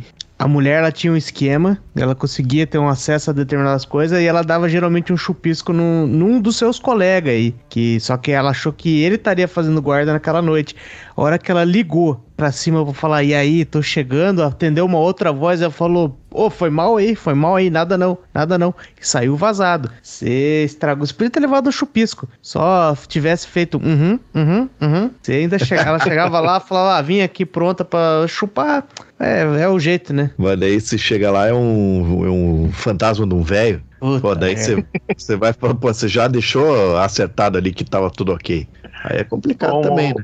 Ou uma velha sem a metade da cara, que nem o Tanaka tava contando aí. Mete na é. gargantinha, mete na gargantinha, não tem problema. Na nuca. Mas essas, essas histórias assim, né, cara, essas aí eu não sei, né? É meio da religião, assim, eu fico meio que nem você falou, o bagulho fica assombrando, né? Assim, assombrando não, né? Às vezes, né, o que, o que a gente aprende é que, tipo assim, é que o, o espírito ainda ele não, ele não desencarnou por inteiro, né? Ele tá pegado aos, aos negócios material ainda, né? Às vezes é isso daí, né? Ficou alguma é, cara, tendência, isso, né? Isso, isso aí vai de, vai de religião para religião, né, cara? Eu, pode não parecer, mas eu ainda sou um cristão. E, pô, o que você chama de espírito aí, eu, eu chamo de, de demônio. Talvez o Farinhaque chame de, sei lá, de Exu, de entidade, sei entidade, lá. né? É, talvez uma, o Marcial chame de, sei lá, personagem de RPG.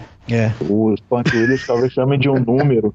É um Grabovoi, né? É, um Grabovoi, mas cada um vê, vê, vê, de uma maneira, né, cara? Eu vou dizer o que eu acredito. Eu acredito que isso aí, cara, é, é são, são demônios é, te atribulando, né, cara? Fazendo você é, acreditar em coisas que realmente não, não são, né? É, é o que eu acredito. Eu digo que eu acredito nisso porque eu já vi, né, alguns cenários aí, posso contar posteriormente. Mas eu, eu queria pontuar aí na, nessa questão aí de ver as coisas, né, que o, o atleta aí cortou o Tanaka aí e falando que tem coisas que não pede, pede para ver ou não vê e para de ver. Mas tem, tem entidade que eu, eu acredito assim, que eu tenho uma formação que é cristã também, né?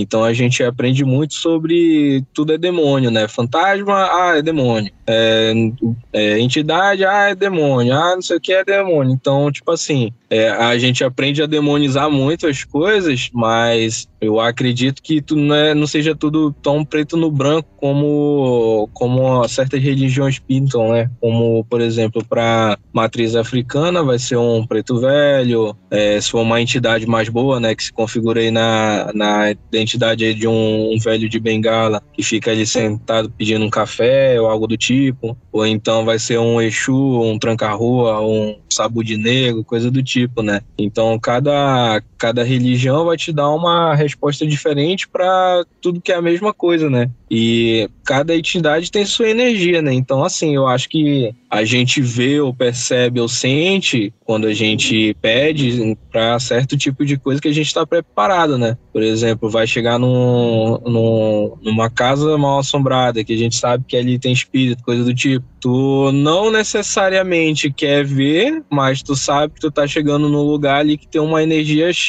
que vai ser carregada. Então, vai começar a ver vulto de canto de olho, vai começar a ouvir alguém bater na porta, vai começar a ouvir alguém chamar teu nome, é uma puxada é, no chamar o nome já Chamar o nome já é, já é, daí já é, daí já é grosseria, né? Porque daí Daí não tem como. Já contei. Fugir, né? Já contei que me aconteceu recentemente isso aqui, hein? Mas a, estre a estrela. Já vou, vou dar um. Vou, vou, vou goelar aqui, ó. O atleta ele tá jogando pra gente porque ele tem uma história aí. Ele tem uma. A, maior, a história mais aterrorizante que vocês vão ouvir, inclusive, nesse episódio, vai vir do atleta e ele vai contar já já. É. Mas eu quero saber do, do, do, profeta, porque ele mencionou agora há pouco que quem desfaz nó de rede é o Curupira. Você tem história disso aí, não tem, profeta, para contar? Cara, eu tenho, mas é, como, como bem mencionei, a maioria são histórias de, de casa, né? E o, a história que eu tenho do, do Curupira mesmo para contar foi o meu pai com. Ei, peraí, peraí, peraí. Deixa, eu não, não costumo interromper a galera nesse podcast aqui, mas deixa eu só fazer uma interrupçãozinha rápida. Eu tenho uma raiva do Curupira porque eu não gostava daquele Curupira do Castelo Ratimbum. Eu achava ele muito panaca. Ponto. Pode continuar aí. ok. Tá anotado. É, então, meu pai, lá para seus 16 anos de idade, ele foi pescar com, com os primos dele, né? No interior do, do Pará. E eles foram de manhã, cedinho, assim, né? Quatro, é, lá para as 4, 5 horas da manhã. E ficaram pescando lá, se entreteram, almoçaram lá por, pelo meio da mata mesmo, fizeram fogo, comeram peixe. E quando tava assim, mais ou menos lá pro, por uma hora, duas horas, eles decidiram voltar. E como eles não tinham pedido licença para entrar, nem levar normalmente quem vai vai para mata assim, que é experiente, leva um rolo de fumo, né, deixa no pé de uma árvore e vai vai pro meio da mata, então dependendo do local tem sua seu ritual, né, para entrar.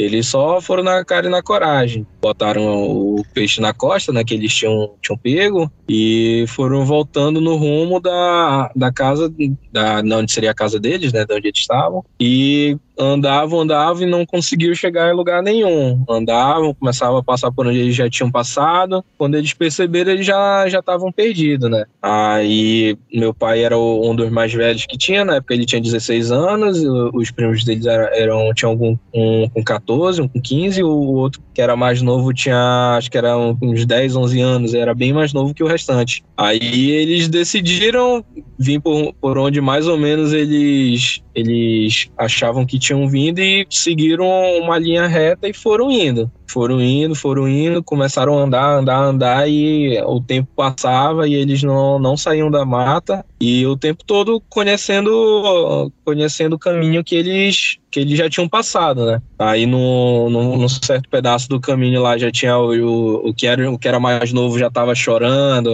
com medo, já tinham jogado peixe fora, já tinham jogado caniço fora, tinham deixado tudo para trás.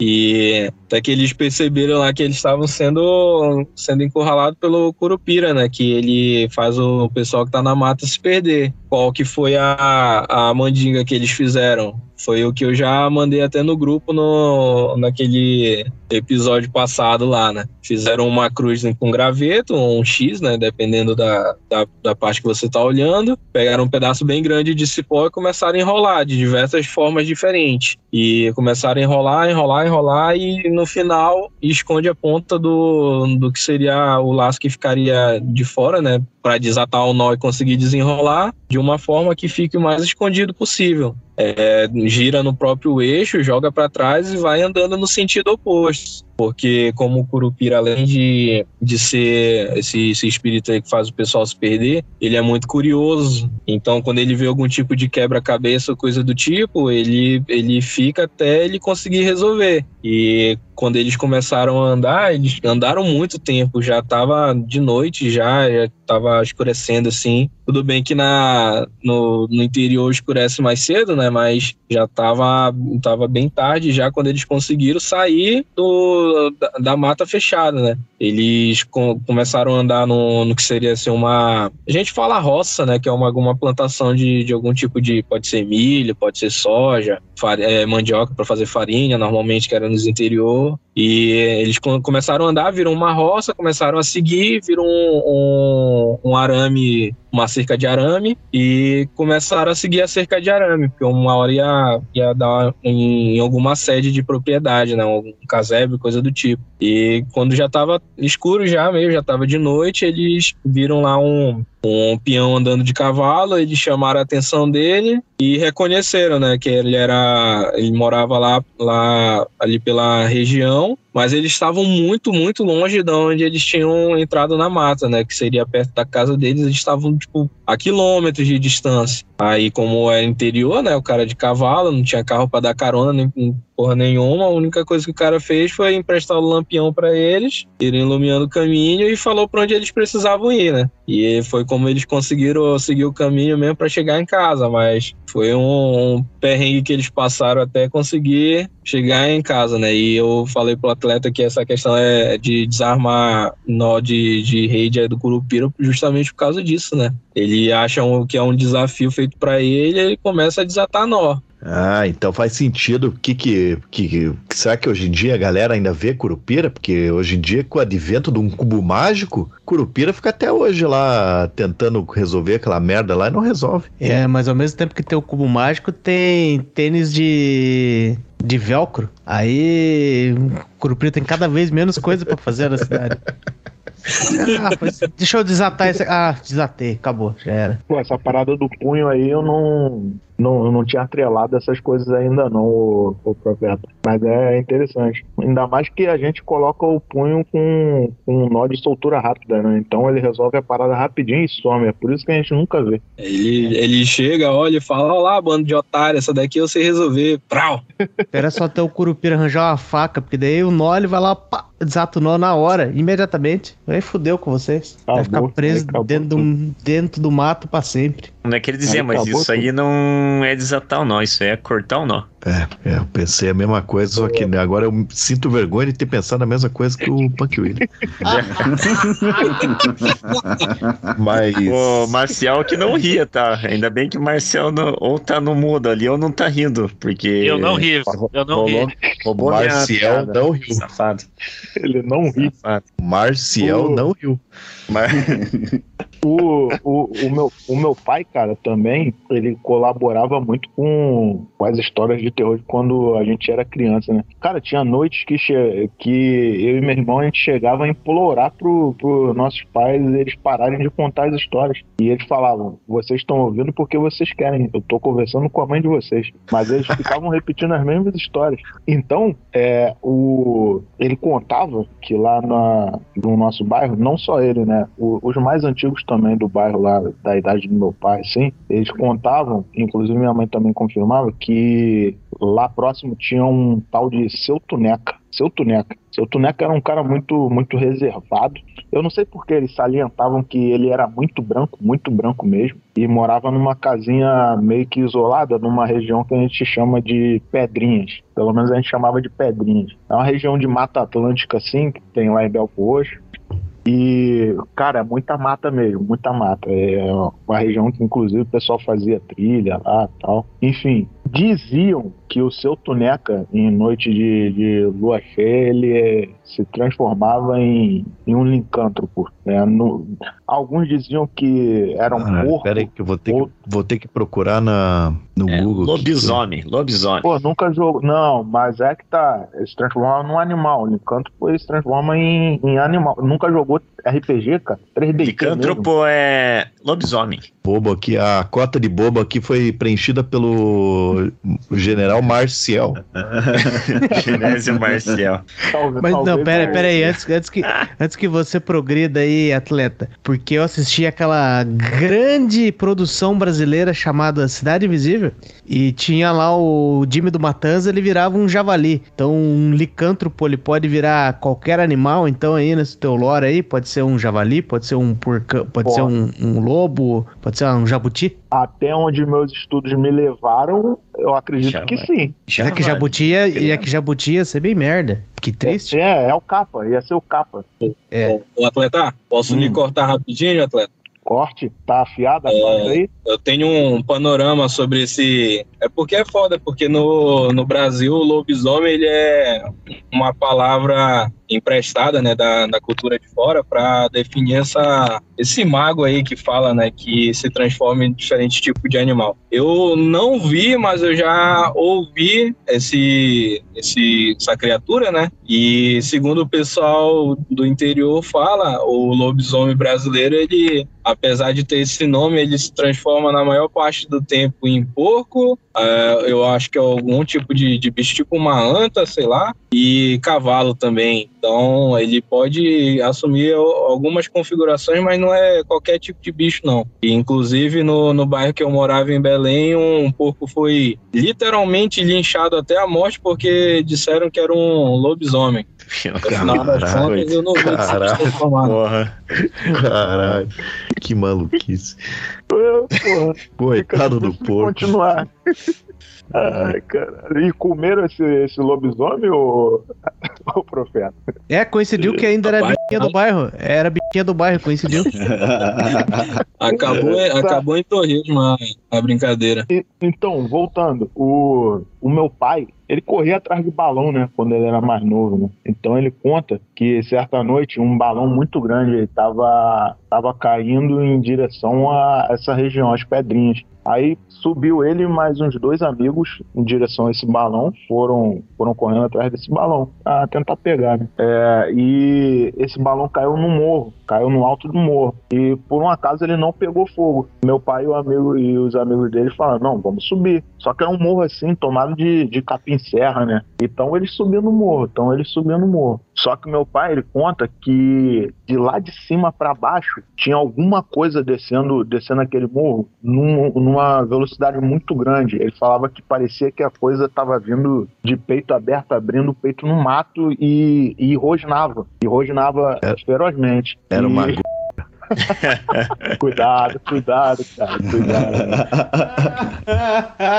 Só que ficava difícil de ser, de ser isso aí que você falou, Fanac, porque ele disse que o morro era muito íngreme, era muito íngreme. Então, para uma subir lá em cima, aquela noite, pô, tinha que ter no mínimo um pé de jaca lá em cima para ela tá, para ela para valer o esforço dela. E um pintudão lá em cima. era muito, meu pai falou que era uma coisa assim, ele via o mato arriar, né, conforme o troço vinha na direção dele. Não, não deu um, não deu outra, né? Um olhou para a cara do outro e dando a correr, dando a correr. E eles corriam e o troço vinha atrás dele, amassando o mato, até que eles conseguiram pegar a estrada. Nenhum deles olhou mais para trás para ver o que, tinha atrás deles, mas meu pai até hoje alega que muito provavelmente era o seu Tuneca porque era noite de lua cheia, uma noite enluarada e meu pai estava próximo da, da onde morava o seu Tuneca. E o, o bicho, meu pai falou que parecia ser muito grande, muito grande mesmo, porque ele arriava um mato e meu pai percebia isso naquela noite enluarada. Caralho. Mas, pô, eu percebi uma parada que teu pai fazia umas paradas bem massa, né? Soltava pipa, soltava, corria atrás de balão? Não, meu pai, meu pai era um velho guarda ativo, né? Assim, quando jovem ele fazia as merdas dele lá também. Era da época ali, mais ou menos, de Bezerra da Silva em alta, né? Meu pai morou em Vila Isabel, é aquela coisa do, do malandro, né? Malandro é malandro, mané é mané. Meu pai, ele, ele fazia umas paradinhas aí. Chegou a andar com, com o pessoal do, do Opala Preto. Opa. Mas não, não se envolveu muito, não. Não se envolveu muito, não. Pô, mas agora esse seu Toneca aí, porra, que água no chope da galera, hein? Não pode nem correr atrás do balão, que o cara vem correndo atrás da galera. É, ele foi correr atrás do balão junto aí, todo mundo ficou com medo de ser correndo dele, coitado. É, mas aí ele Eu deixou o balão brincar. pra trás, né? Então Queria brincar junto. É, pô, ninguém me deixa brincar dessa merda.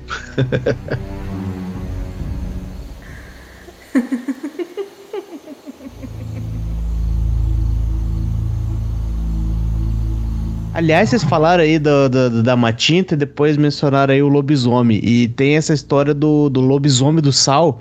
E pelo que eu tava lendo aqui, a Matinta ela segue o mesmo negócio, né? Que se você. Pra você. Bom, aí vocês vão me confirmar. Pra você se livrar da Matinta. Ela começou a assoviar ali, pá e tal. Você se livra dela igual você faz com o lobisomem. Você chega e você negocia com ela. Fala assim, ó.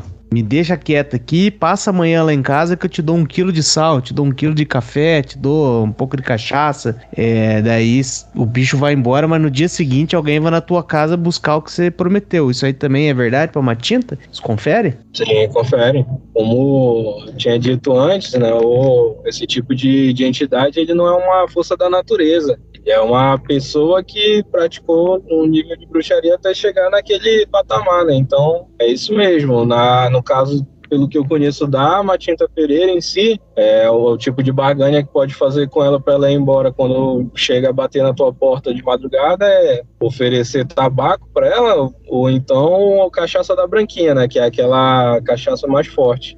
E Opa. no outro dia, se não deixar, não deixar separado para ela, ela vai voltar e vai bater de novo na tua porta. Então, tem que deixar separado lá, porque vai aparecer a velhinha ou então a, a senhora, a jovem senhora lá para pegar, falar: "Ah, foi aqui que me prometeram não sei o quê". Foi, toma, pega. Será que, será que pra Matinta Pereira rola você oferecer pra ela um 68? Vocês conhecem o 68? Não conheço. O que, que é o 68? Você me chupa, eu fico te devendo uma. Viu, o Side falando de lobisomem, eu lembrei uma história que meu avô contava, que ele morava no sítio, e só que era sitião, não tinha luz elétrica, nada, ele era molecão, ele era o mais velho dos irmãos, e o pai dele, que era um cara bem, bem rústico, peãozão, esses que... E ele saía, mexia com coisa de cavalo, com essas paradas assim, disse que um dia tava chovendo, disse que no mundo, né?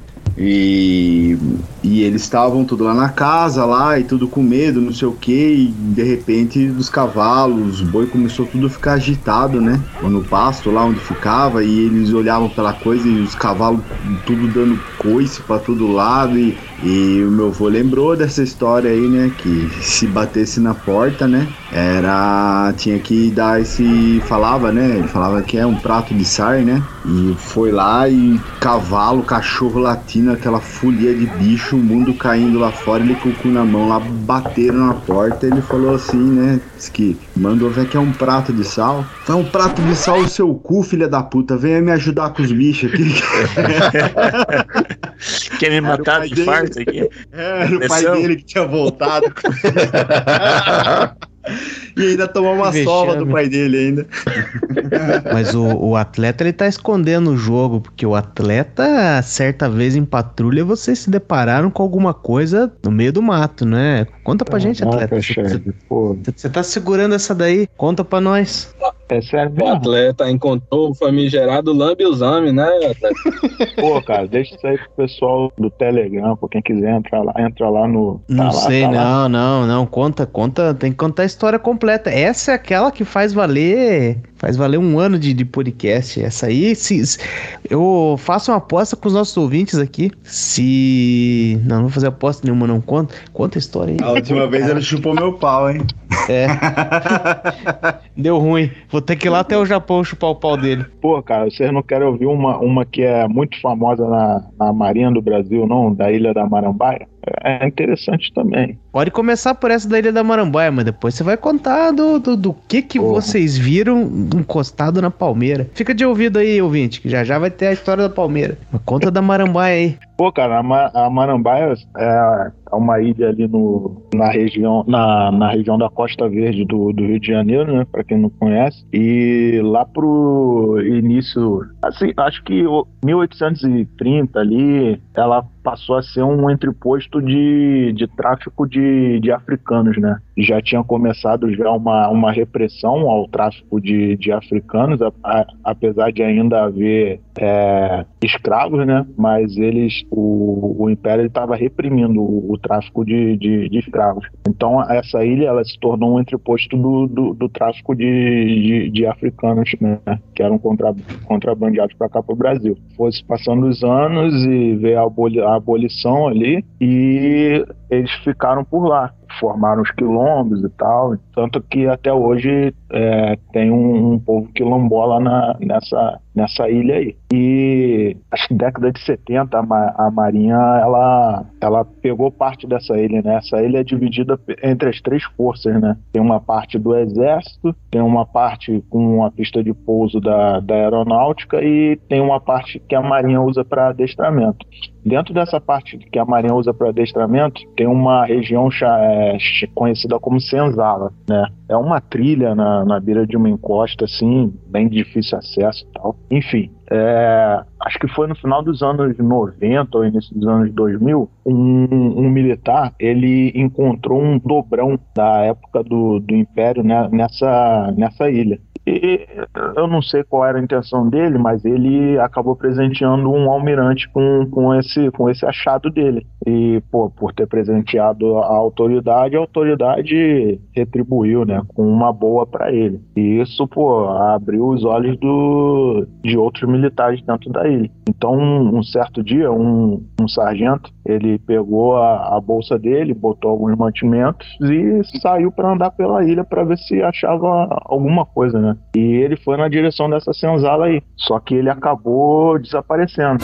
Sumiu. O cara sumiu. Tá aí dando a procurar o cara e nada de achar. Aí acionaram os comandos antigos para fazer uma busca na, na ilha. Aí iniciou-se uma busca que, pô, perdurou aí acho que uma semana eles procurando o cara. E repetidamente o, os comanches eles faziam o, possíveis percursos que esse camarada é, poderia ter feito, né? Ele saiu a cavalo na, na ilha, né? E sumiu. Sumiu ele, ele o, e o cavalo, ele o animal que um determinado dia, passando por um desses pontos onde ele já, onde os comandos já tinham vasculhado, inclusive o, o Farinhaque, aquele camarada que, eu não vou falar o nome dele aqui, né, mas aquele camarada que come isopor no café da manhã, ele estava nessa equipe de, ah, de tá. busca. Ele, ele, inclusive, ele corroborou esse cenário aí. Aí eles encontraram o corpo do cara. Cara estava sentado, sem os dois olhos, a, a pistola dele estava engatilhada e,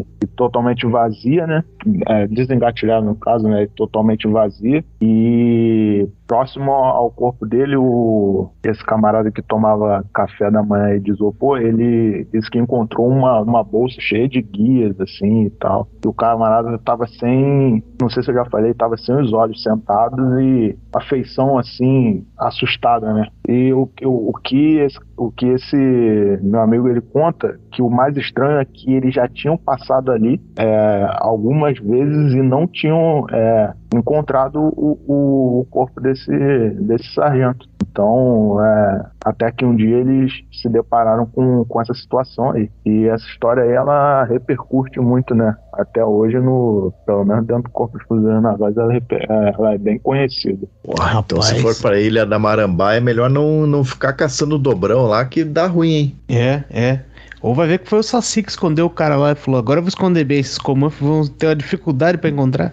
que maluquice. Pro atleta aí, que provavelmente vocês já ouviram aquilo lá mais do que a gente, que sempre tem a história do, do cara que dançava, daí dançava com a menina e tal coisa, e a noite inteira e dançando, daí no dia seguinte ele vai na casa da menina ver onde é que ela tava lá, não, mas ela já morreu faz tempo, daí a mãe da menina leva o cara lá no cemitério. Tem uma dessas aí, parecida no lado de vocês aí também, não? Pro Rio de Janeiro, ou pra Pará, ou pro Japão? As, as, histórias, elas sempre são semelhantes, né? essa menina, ela só, ela só muda de endereço, né? Meu pai ele contava histórias da lá de Belfort Roxo quando era muito brejo ainda só mato que tinha um senhor, tinha um senhor que andava de bicicleta no, no bairro com um caixãozinho na, na garupa. E dentro desse caixão é, se ouvia o choro de um bebê. E esse senhor ele aparecia e desaparecia na, nas estradas de, de barro da, do, do bairro, né, naquela época que era muito matagal e tal. Então eu não sei se em outras regiões do Brasil tem a, a mesma história, né? Mas o meu pai contava isso aí. Não, o máximo que eu cheguei a ver numa parada dessa tinha uma metralhadora dentro do caixão que era do filme do Django, né? Mas essa história aí da menina que dança, que tá morta e tal. Esses dias eu tava ouvindo aquele. O Batista. O Batista, que é aquele angolano que, que faz vídeo e tal, e tá aqui no Brasil. E ele veio falando dos feitiços. Ah, os feitiços, feitiços. Aham. Uhum. Aí ele contou é a mesma história. Então essa história existe até em Angola lá, da, da menina que, que dança e tá morta, na verdade. É, essa da menina aí é o seguinte, né? Ela chega em casa cozidaça, ela acorda no outro dia, já passou a, a manguaça, ela fala pra, pra família dela inteira: Puta que pariu, fiquei com um cara muito feio. Se aparecer aí, fala que eu morri, pelo amor de Deus. Eu acho que inclusive essa piada já foi feita naquele episódio do ano passado. Não sei, eu acabei de criar ela. Ô, mas pera aí, se a gente pode repetir essa história, vamos repetir as piadas também, caralho.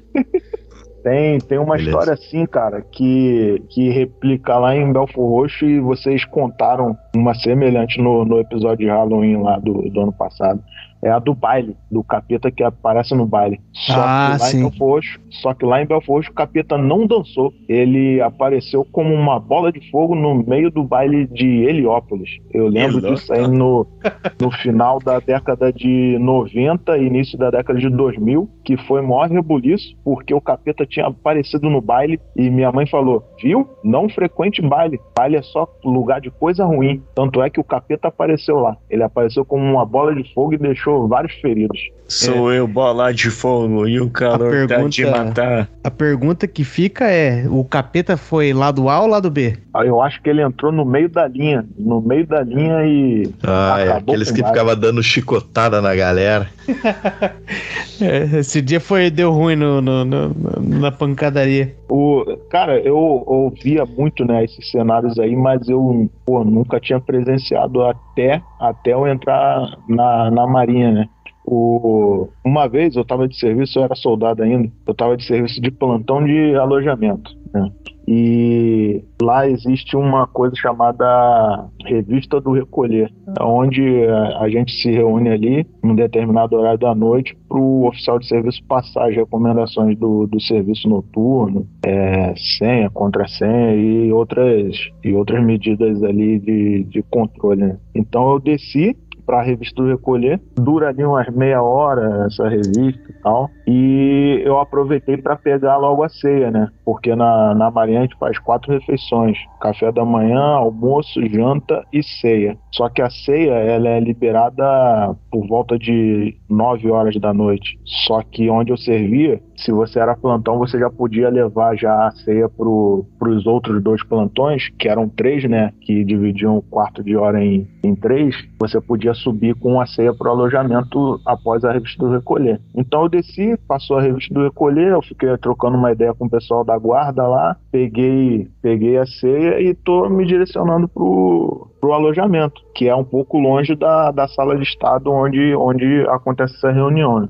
Só que eu era recém-casado, eu tava, pô, cheio de conta na cabeça, cheio, pensando um monte de coisa assim na vida, e eu fui andando devagando, pensando em várias coisas. Só que todo quartel ele tem uma característica, ele é escuro. Não, não importa a verba que o quartel tenha, ele sempre vai deixar alguns pontos ali é, na escuridão, né? Não me pergunte por quê. E eu tô indo assim pensando, devagando, e o alojamento ele era numa descida e eu via ele ao longe assim, a uns 150 metros. E eu tô com a cabeça baixa pensando na vida, eu tô percebendo que tá vindo um alguém na minha direção, pela minha visão periférica. Para mim era o sargento, o, o, sargento polícia, que a gente chama, que é, no exército é sargento rondante, na marinha é sargento polícia. E, pô, caguei, continuei andando. Só que quando ele foi se aproximando de mim, a uma certa distância, eu pensei, pô, eu vou ver quem é o sargento polícia, porque eu vou entrar na hora 10 horas da noite. E, pô, dependendo do sargento polícia, você pode dar uma relaxada ali ou não, né? Então eu vou ver quem é o cara, vou ver se o cara é tranquilo ou não. Só que quando ele estava do meu lado, passando do meu lado, eu vi, é, eu via nitidamente com a minha visão periférica, até, até eu levantar a cabeça, que era um, um, um militar, estava de camuflado, tinha o rosto branco, e só que quando eu virei para olhar para ele, eu só vi parte de, de trás do corpo dele, porque ele passou por detrás de uma árvore que, que estava entre a gente. E, e não era uma árvore gro grossa, era uma bitola mediana. Aí ele entrou atrás dessa árvore.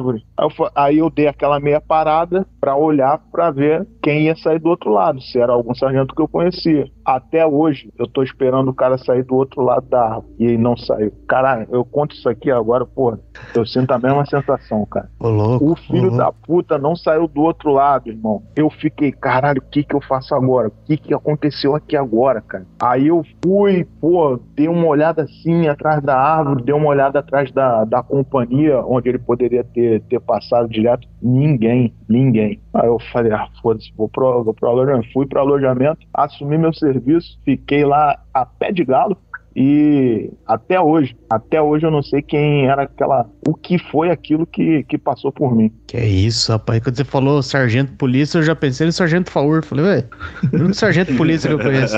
Eu pensei no sargento pincel. Se a sua função fosse vigiar o inimigo, você deixou o inimigo escapar, hein? Ele escapou dentro de uma árvore. Pois é. acredita, é. cara? Era o pica-pau, era o seu inimigo. Eu já tava esperando já que você ia ter olhado pro chão e ele tinha pé de bode. Daí ia ser foda. Ia ser um baita plot twist. Por acaso esse, essa árvore era uma mangueira? Não, cara, eu, eu, eu fiquei nessa. Pô, se fosse uma jaqueira ou uma bananeira, eu diria que o cara era lobisomem. E mangueira também, né? Porque dizem Olha. que o lobisomem entra dentro de, de mangueira, bananeira e, e jaqueira. E já, já respeitaram mais eu... o lobisomem, né? Dizer que ele fica entrando na mangueira aí, mas como, como é que é essa história? Não, não sei desse, dessa parte do folclore. Também não sabia. Cara, o meu pai, ele, ele, ele conta que. Meu pai e minha mãe, né? Um, um conta que o lobisomem ele, ele entra dentro da, da jaqueira e meu pai dizia que era na bananeira. Ele conta que ele tinha um amigo, certa noite ele estava na casa de, desse amigo e os cachorros estavam muito agitados no, no quintal, né? E tinha um, uma renca de, de, de, bananeira no, no quintal desse amigo dele, só que atrás tinha a luz do vizinho e iluminava essa renca de, de, de bananeira. E os cachorros naquela agitação e tal, e meu pai pensando, pô, já tá tarde, ele tava jogando baralho na casa do, do amigo dele. Pensando, vou pra casa. Só que o amigo dele falou: Renato, não sai agora não. Não sai agora não, porque olha aquilo ali, lá no, na, na bananeira. Aí meu pai disse que viu porra, um bicho de quase dois metros de altura, cara, com, com um formato de cão, assim, em pé apoiado, apoiado na bananeira. Ele disse que via a silhueta do, do bicho, né? E o cachorro naquela agitação no quintal. Bom, naquele dia meu pai não foi para casa. Ah, mas. Conta, que o, conta que o lobisomem tava entrando na bananeira quando. Pegou mal isso aí, né? Pegou mal. Mas o lobisomem. Pegou mal, mas é assustador. Eu acho que não foi só o lobisomem que entrou na bananeira esse dia, não. Porra. Mas, mas, não tinha que ser em formato de porco, não, cara? Orra. Nem essas histórias aí, pô.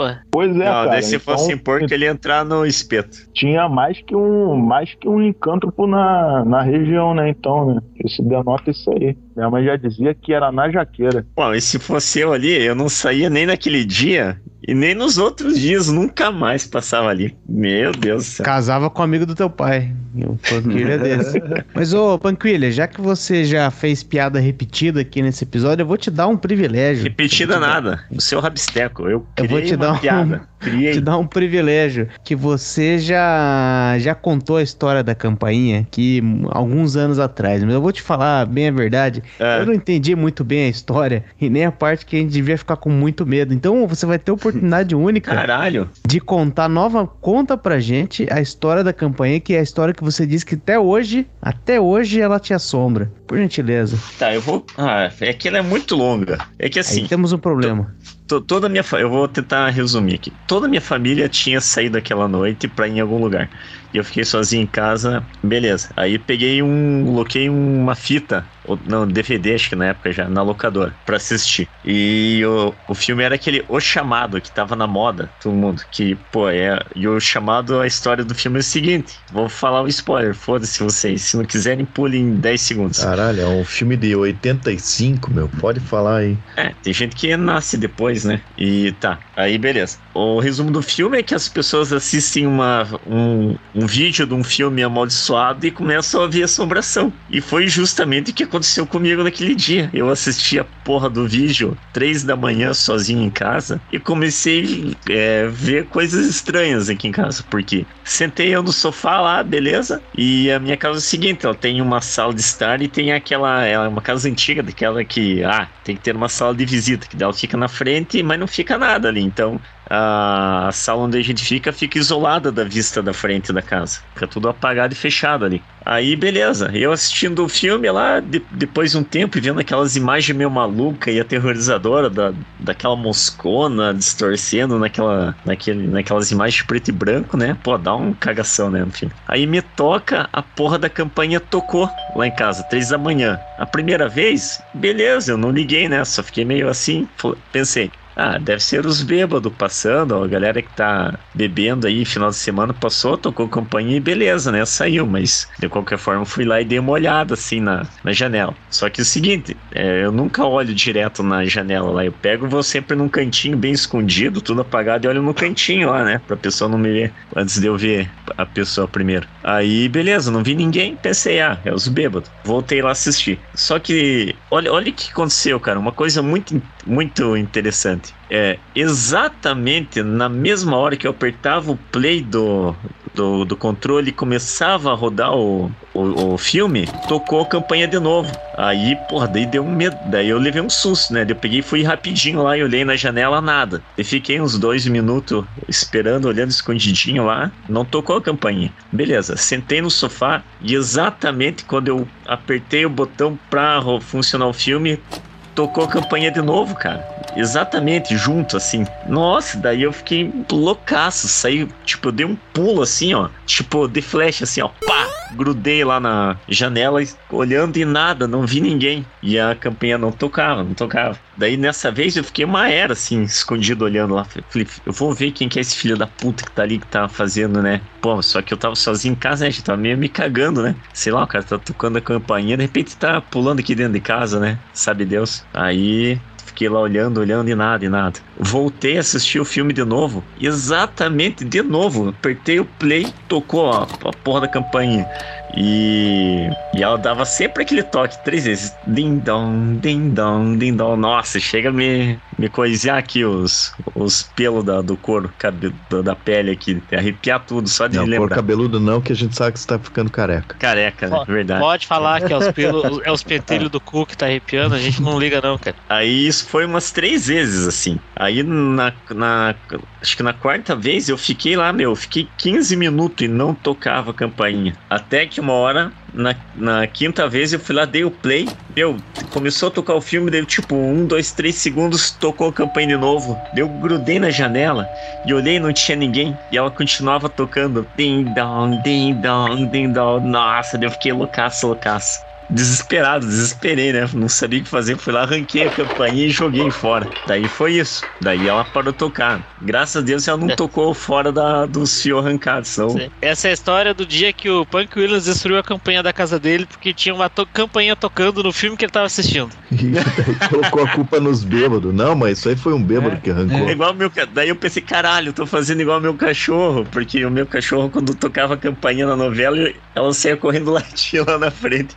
Eu tava fazendo igual. Caralho. Caralho, Funk Williams, tu tá pagando uma de maluco legal, porque tu contou a história repetida, tu repetiu todos os eventos. Se eu não me engano, o, o General Macieira, ele repetiu a piada que ele fez Sim. quando tu repetiu o cenário e tu não contou o que aconteceu depois, porque tu ficou pagando o maior mistério que depois daquele cenário aconteceu uma coisa que você não você não gosta nem de, de lembrar não, e você é, não tá de, não, não tá depois disso, depois disso eu não conto porque eu tenho certeza que se eu contar eu vou ser aterrorizado de novo e é, vão me chamar de mega sozinho, maluco. Sozinho em casa, punheta. Porra, aí, pois é. O, que aconteceu? fale, fale. Ô, Chad, ô, Chad, eu queria, Chad, eu queria ajudar, mas, pô, se ele não me der a história, eu também não compartilhar a história lá, não, cara. Vamos barganhar aí, Panqueiras. Conta, conta o, re o, resto da história, porque o, aí o atleta vai contar a história do que que ele viu. Ixi, rapaz, isso aí eu não quero nem falar. Porque dá, já arrepiei. Fala aí pra nós, Panqueira, o que, que aconteceu não, vocês depois? vão chamar eu de maluco. Não já tem, já tem história do chinelo aqui em casa que parecia ó, ele, ele falando do Saci, ele falando do Saci aqui, eu caralho, foi igual meu chinelo. Era um Saci que tava aqui, vamos chamar de maluco. Ô, Salsa caralho. William, ô Salsa William, deixa eu te falar uma parada. Três é. anos de podcast e acho que eu duvido que tem alguém que não te chame de maluco. Ô, oh, Panquilhas, eu te garanto que, independente do que você falar, a nossa opinião com relação à sua maluquice não vai mudar nada. Não vai mudar nada. Nada. nada. Se for por questão de falar, eu já posso te chamar de maluco aqui também. Mas e aí, Panquilha, o que, que aconteceu com essa campanha? Não, eu, não, eu não sei, cara. Se, se eu falar, eu, eu acho que vou não, ser atormentado. Eu vou ser atormentado, eu tenho medo. Não vai ser, medo. não vai ser. O Tanaka, não, o, a família medo. do Tanaka vai fazer um negócio lá pra, pra limpar. Tem que fazer, cara, porque vai que começa a me. me não me vai voltar. acontecer, não vai acontecer não, nada. Vai sim, vai o, me voltar. Tá me escorrendo, ó, eu tô com o olho cheio de lágrimas aqui. Mas o que, que aconteceu, Punk Williams? Ô, Punk Williams, eu, eu vou te, não, vou te convencer posso, a contar. Eu vou te convencer a contar. Você tava assistindo o chamado, certo? Uhum. Você lembra no filme como que acabava, como que fazia para acabar a maldição? Não lembro. Você tinha que fazer uma cópia Passa da fita. Você tinha, que, você tinha que passar a mensagem para frente, cara. Passa aí. O nosso, algum ouvinte vai pegar. Tem um monte de ouvinte frouxo. O que mais tem é ouvinte hum, frouxo nesse podcast. Não sei. Eu te, não, esse eu tenho medo de, de falar. Fala, fala. Porque. Caralho, não, não, não posso. Não posso. Parece mulher. Para de fazer doce, Caralho. Cara. Vai, vai lá, cara. Conta aí na moral, pô. Ó, eu tô contando coisa, coisa pesada, cara. Pô, parada é. que nem, nem podia contar. Estou disposto a contar uma parada que, pô, sinceramente eu nem, nem poderia contar. E, pô, tu tá aí fazendo esse doce aí, pô. Farinhaque tá aí, ó, com, com o microfone silenciado, te dando a vez para falar, sem reclamar, e você não vai aproveitar essa oportunidade. Aí, ó. Então tá bom. Eu vou falar o que, que eu vi. Ai, eu tô chorando. É, essas, essas é que são boas, ô Punk. Cara, quando eu contei a do sargento, a do sargento polícia aqui, pô. Ó, eu vi uma sombra preta apertando a campainha e ela queria entrar. E eu tenho certeza que se eu abrisse a porta, ela teria entrado, cara. E eu acho que era meio parecido com esse negócio que o chat falou, tal da porcaria de convidar para entrar, sabe? Deve ter alguma explicação assim. Não sei. Tipo, ah, sei lá, vai ver. Ah, se tivesse alguma coisa da minha casa aberta, ela teria entrado. Mas você e... não convidou pra entrar. Eu não, não abri a porta, caralho. Então não tem problema certíssimo. contar, porra. Mas, cara, é que, é que, você, não, você não tem a ideia da, da visão que era ver aquele negócio. Cara do céu. É uma parada... Foi na última ou você viu todas as vezes que você conferiu? Não, na, nas vezes não tinha nada. Daí nessa, daí que não parou, daí eu vi. E caralho, velho. Ah, e como que ia fazer? E não, sa... e não saía lá da frente, cara. E eu não sabia o que fazer, cara. E daí eu fui lá, arranquei a campainha e. Nossa. E comecei a rezar igual um maluco. E quanto tempo depois que a sua família chegou? Chegou alguém para te ajudar? Ah, chegaram acho que umas ah, mas acho que 5 da manhã, negócio assim, eu não lembro direito se eles, se eles tinham ido posar na, fora e vieram só no outro dia ou vieram bem de madrugada. Mas eles não entraram dando risada nessa cara. Não, não, não. Então, Caralho, Panquês, tu conseguiu, tu conseguiu dormir depois disso? Não, não consegui, não. Dormi depois de cansado. É, Deitava na cama e ficava com o olho arregalado.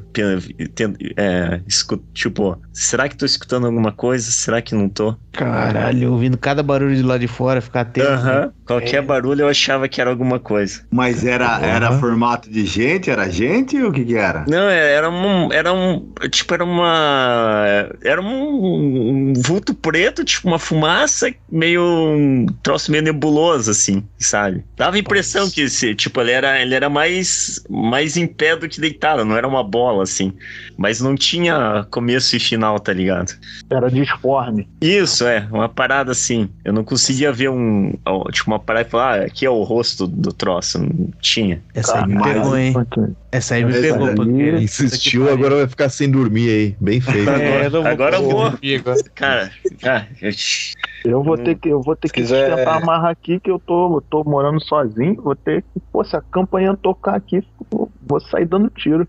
Não, não e, e, e, pense a cena, porque era uma noite que ela que tinha. tava é, chovendo. Na hora não tava chovendo, mas tava tipo, tinha, tinha chovido durante o dia, então tava tudo nubladão, então tava escurão. O asfalto assim tava tudo meio molhado e, e dando, dando uns reflexos do do, do, poste, assim, na, no chão. Então tava aquela, aquela cena meio, meio não muito convidativa, assim, sabe? Que já dá um, um pavor para completar. Porra, e tudo vazio, tudo apagado. Só aquelas foquinhos meio amarelinhos, assim. Ah. Caralho, Punk, sabe por que eu acredito em você? Por quê? Porque eu tô com dor de cabeça, cara. Ah, não.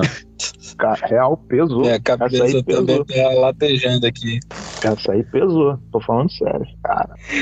Mas, o, sabe por que, que eu acredito no Punk Williams? O Punk Williams? É. é. É, que eu, tu ainda teve a chance ainda de ver uma, uma névoa assim que não, não tinha formato. Eu já tive uma experiência de ver nitidamente uma silhueta preta em cima de mim. Pô, é, de, mas essas de noite, que você, acorda de madrugada, assim, você diz? Não, não, não, eu só tive um, um, caso de paralisia do sono, só e eu não tive nenhum tipo de alucinação. Foi só a Pô, paralisia cara. do sono mesmo e foi só isso mesmo. Mas esse caso do, do que eu tô falando, eu morava numa, numa casa que a gente estava mais que tomando de conta, né? Os, os donos dela tinham viajado para ali para divisa aqui do, do estado ali já para outro país e ficaram durante durante eu acho que dois ou foi três anos e a gente ficou na casa deles. O, o dono da casa mexeu com alguns negócios, né? Tipo ele trabalhava na Funar, então ele tinha muito essa, essa cultura indígena e de né, desses rituais que os índios têm, né? Então a gente de vez em quando via algum, alguns tipos de movimentação assim na casa que não, não eram muito legal, sabe? Uma noite eu tinha chovido, eu estava deitado no quarto dormindo e eu acordei de madrugada e passei a, a escutar nitidamente um, sabe assim, quando pega uma, uma, uma enxada, né, de, de capinar e fica fazendo barulho dela, tipo, cortando a, o chão com areia, e eu, pela, pela chuva, eu consegui ouvir nitidamente, assim, um, o som desse, de alguém cavando, assim, o chão com enxada no, no molhado. E eu fiquei a noite toda escutando aquela porra e eu consegui escutar nitidamente, compassado, normal, não era som de gota de chuva, não era som de porra nenhuma, era só aquele som daquele corte. Tchoc, tchoc, no chão a noite todinha. E o outro caso, assim, que mais me pegou foi que eu tava, durante a tarde, assim, tinha voltado da escola já, eu tava deitado no, no sofá que, a, que ficava na, na sala, a televisão ficava na frente, era uma daquelas televisão de tubo antiga, e elas são bem reflexivas, né, o vidro delas. Então, quando a TV tá apagada, você consegue ver quase como se fosse um espelho. Consegue ver cor, consegue ver formato, consegue ver tudo. E a disposição dessa casa era o seguinte: tinha a sala, né? A, quem entrando pela porta da sala consegue ver na, na esquerda a TV virada para a parede, no sentido da que a, o fundo da TV fica para o mesmo, mesmo lado da porta de quem está entrando na sala. À frente da TV fica o sofá estendido e atrás do do, do sofá da disposição que ele fica, fica um corredor onde logo à esquerda, já no fim do sofá, fica a entrada da sala, da cozinha para a sala e o acesso da sala aos quartos. Então, ele fica meio que um corredorzinho, apesar de ser ainda parte da sala. Eu estava deitado nesse sofá, assistindo televisão, e eu acabei de ver os programas que eu tinha tava assistindo, desenho, coisa do tipo, então eu desliguei a televisão porque estava passando coisa de notícia e não me interessava ver. Eu fiquei deitado ali no sofá e meio que cochilando, meio que não, aí olhando para a TV, eu comecei a ver uma, uma forma assim deitada em cima de mim, nitidamente assim de bruxo, sabe, quando a pessoa se apoia apoia assim no, no, no, braço de alguma coisa, ou tipo numa janela e fica assim olhando, tava nitidamente essa figura assim em cima de mim, olhando para mim, olhando pelo reflexo da TV. E, tipo, só de lembrar, me arrepio todinho, corre a costa, corre tudo, porque foi, tipo, na... Eu, eu sabia o que eu tava olhando e, tipo, eu, apesar de não ver olho, boca, nariz, nem por nenhuma, eu sabia que tava me olhando também e tava me olhando através do reflexo da televisão. E, tipo, eu não percebi que eu tava dormindo nem nada do tipo, mas, tipo, eu fiz uma força, assim, muito grande para tentar levantar, correr algo do tipo, assim, quando eu me espantei foi meio quando a gente acorda de um, de um sonho, assim. Eu olhei para trás na hora, não tinha porra nenhuma, não tinha nada na sala. Então, foi tipo meio que como se eu estivesse acordando de um sonho, mas ao mesmo tempo eu, se eu dormi, eu não percebi e a força assim que eu fazia para tentar me mexer é como se eu tivesse tido um, tava, tivesse congelado ali, entendeu? Ô, profeta, se você me permite, eu vou te, te tranquilizar aí, porque desde uns 15, 16 anos eu sofro de sono interrompido não sei se tem outro nome, mas acho que é sono interrompido, que é essa coisa que você tá entre o liminar e o subliminar, né? Você tá meio que pegando no sono, seu cérebro tá querendo desligar, mas você ainda vê a realidade, né? E é uma parada normal. Algumas pessoas veem coisas ruins, né? No meu caso, eu vou contar o que acontece. Eu tô falando que acontece é, é, é, é recorrente comigo, acontece sempre. Vou contar um, um dos cenários, por exemplo. É, eu estava eu tava deitado na, na minha cama, isso lá no Rio, e eu ouvia, eu ouvia a minha esposa falando comigo ela deitada do meu lado. Eu via o quarto, nisso eu já tinha experiência. Eu, eu noto que eu tô preso no, com o sono interrompido, porque eu tento me movimentar, mas eu não consigo me movimentar. Mas os meus olhos estão abertos, eu estou vendo todo o cenário, eu estou vendo o quarto, eu estou vendo todos os elementos que compõem o cenário. Só que é, acontecem elementos que não estão acontecendo realmente. Nesse caso, a minha esposa estava olhando para mim e falando para mim, amor, se mexe, se mexe, amor, acorda, acorda. E quando aconteceu isso que você diz que aconteceu contigo, que é tipo um solavanco, é tipo você conseguir se soltar de amarra, de uma amarra, eu aconteceu isso, deu esse solavanco e eu percebi que minha esposa estava deitada, virado para virada para a parede, não estava olhando para mim, ninguém estava falando comigo. Eu ouvia minha esposa falando comigo. Você você ouve coisas, você vê coisas. Eu já vi minha esposa andando no quarto. Eu, pô, quando eu era mais novo, eu via com coisas ruins. Uma vez eu estava dormindo no, no quarto com o meu irmão lá, a gente dividia o quarto. E eu tinha acabado de entrar para a igreja e tal, então acabava que ficava esses elementos de igreja e minha mãe era devota de, de Jorge, então na porta do nosso quarto para a cozinha era, era aberta nossa, a porta do nosso quarto dava para a cozinha. E na cozinha, minha mãe colocava uma imagem de São Jorge com uma vela e um copo de cerveja acesa. Então, é, era a casa toda escura, mas a cozinha iluminada a vela. Então, eu via todos os elementos do, do, do nosso quarto e da cozinha. Só que na cozinha, eu via umas mulheres, tipo ba aquelas baianas, vestidas de branco, andando na cozinha. E eu entrei em pânico, em pânico, em pânico. Só que eu não sabia o que era sono interrompido. Eu fui, eu fui descobrir assistindo o Jô Soares, isso alguns anos depois. Eu achava que eu estava endemoniado, ou que o, o demônio estava me perturbando, porque eu tinha acabado de me converter e tal. Mas acontece recorrentemente comigo, cara. É, você vê a realidade, você vê os elementos que compõem o, o cenário da realidade, mas algumas coisas que estão acontecendo ali realmente não estão acontecendo. Você está de olho aberto, às vezes você não consegue entender que você estava dormindo realmente, mas com o tempo você você acaba acostumando. Você você consegue perceber, caraca, tô com sono interrompido. Você não consegue se mexer, você sabe que você está meio que dormindo, sacou? Eu eu tenho esse negócio algumas vezes, mas dá um medão. Eu tenho, eu tenho medo. Porque às vezes eu, eu é. vejo uns, uns vultos pretos assim também, daí dá, dá medo. falei, caralho, vai que eu tô achando que é um sonho, não é um sonho, tem uma entidade aqui, meu. Vou tentar acordar. Aí eu fico tentando é. forçar pra acordar. E eu fico escutando o barulho das coisas que tem, sei lá, alguém mexendo lá na. tomando café, por exemplo, na, na casa, assim, batendo prato.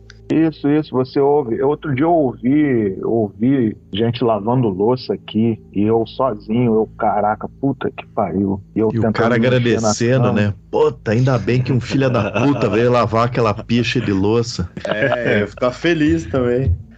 Às, às vezes eu é... tenho tipo um sonho lúcido também que chama, né? Não sei se é o meu nome, mesmo nome pra mesma coisa. Que você tá sonhando, só que você, é, você tá ligado e fala, pô, caralho, tô no sonho aqui. Sim, sim, sim. Cara, eu gosto muito de dormir, né? Eu sou, eu sou um amante do dormir. Então eu acho que eu aperfeiçoei muito o meu sono, né? Tem vezes que eu até consigo é, manobrar elementos dentro do meu sono, do meu sonho. Um exemplo, eu consigo correr no meu sonho. Vocês conseguem correr no sonho de vocês? Não, eu acho eu que eu consigo. Eu consigo voar. gordo. É, eu voei esses ah, dias. Eu, eu voei esses dias também, mas eu não consigo dar soco. Então, eu consigo eu... dar soco, eu consigo correr. Meus sonhos são iguais à realidade, eu não consigo correr também não. Ô, ô Shaidin, você que, que falou aí que consegue, consegue voar no sonho, é, de vez em quando eu tenho um sonho lúcido assim que eu sonho que eu consigo voar também, mas eu não sei se acontece contigo, mas comigo é como se eu precisasse realmente fazer um, uma força muscular, coisa do tipo, e tipo é muito desgastante. Ou precisa correr muito para pegar uma certa altitude, ou então literalmente como se estivesse batendo a asa mesmo. Aí, cara, é um cansaço do caralho, acorda como se não tivesse acabado de fazer duas horas de academia, já é um inferno. É como não, se tivesse vale uma tarefa. A, a, pena pra vibe. É, não, não, não. É, é exatamente isso aí. Você, acho que a cabeça fica na, na, tentando controlar o voo, sabe Deus o que, que é. Acorda é. ruim pra caramba. Pois é, eu, eu lembro uma vez que eu, eu, eu tava numa situação que eu tinha que, acho que correr e também me defender de alguma coisa. Meu, e a mesma coisa, deu querendo, é, tipo, dar o soco, mas aí eu, lá no sonho o braço não, não mexia. É a mesma sensação de você fazendo força, é isso aí. Não é isso, o soco sai fraco, o soco sai fraco. Uhum.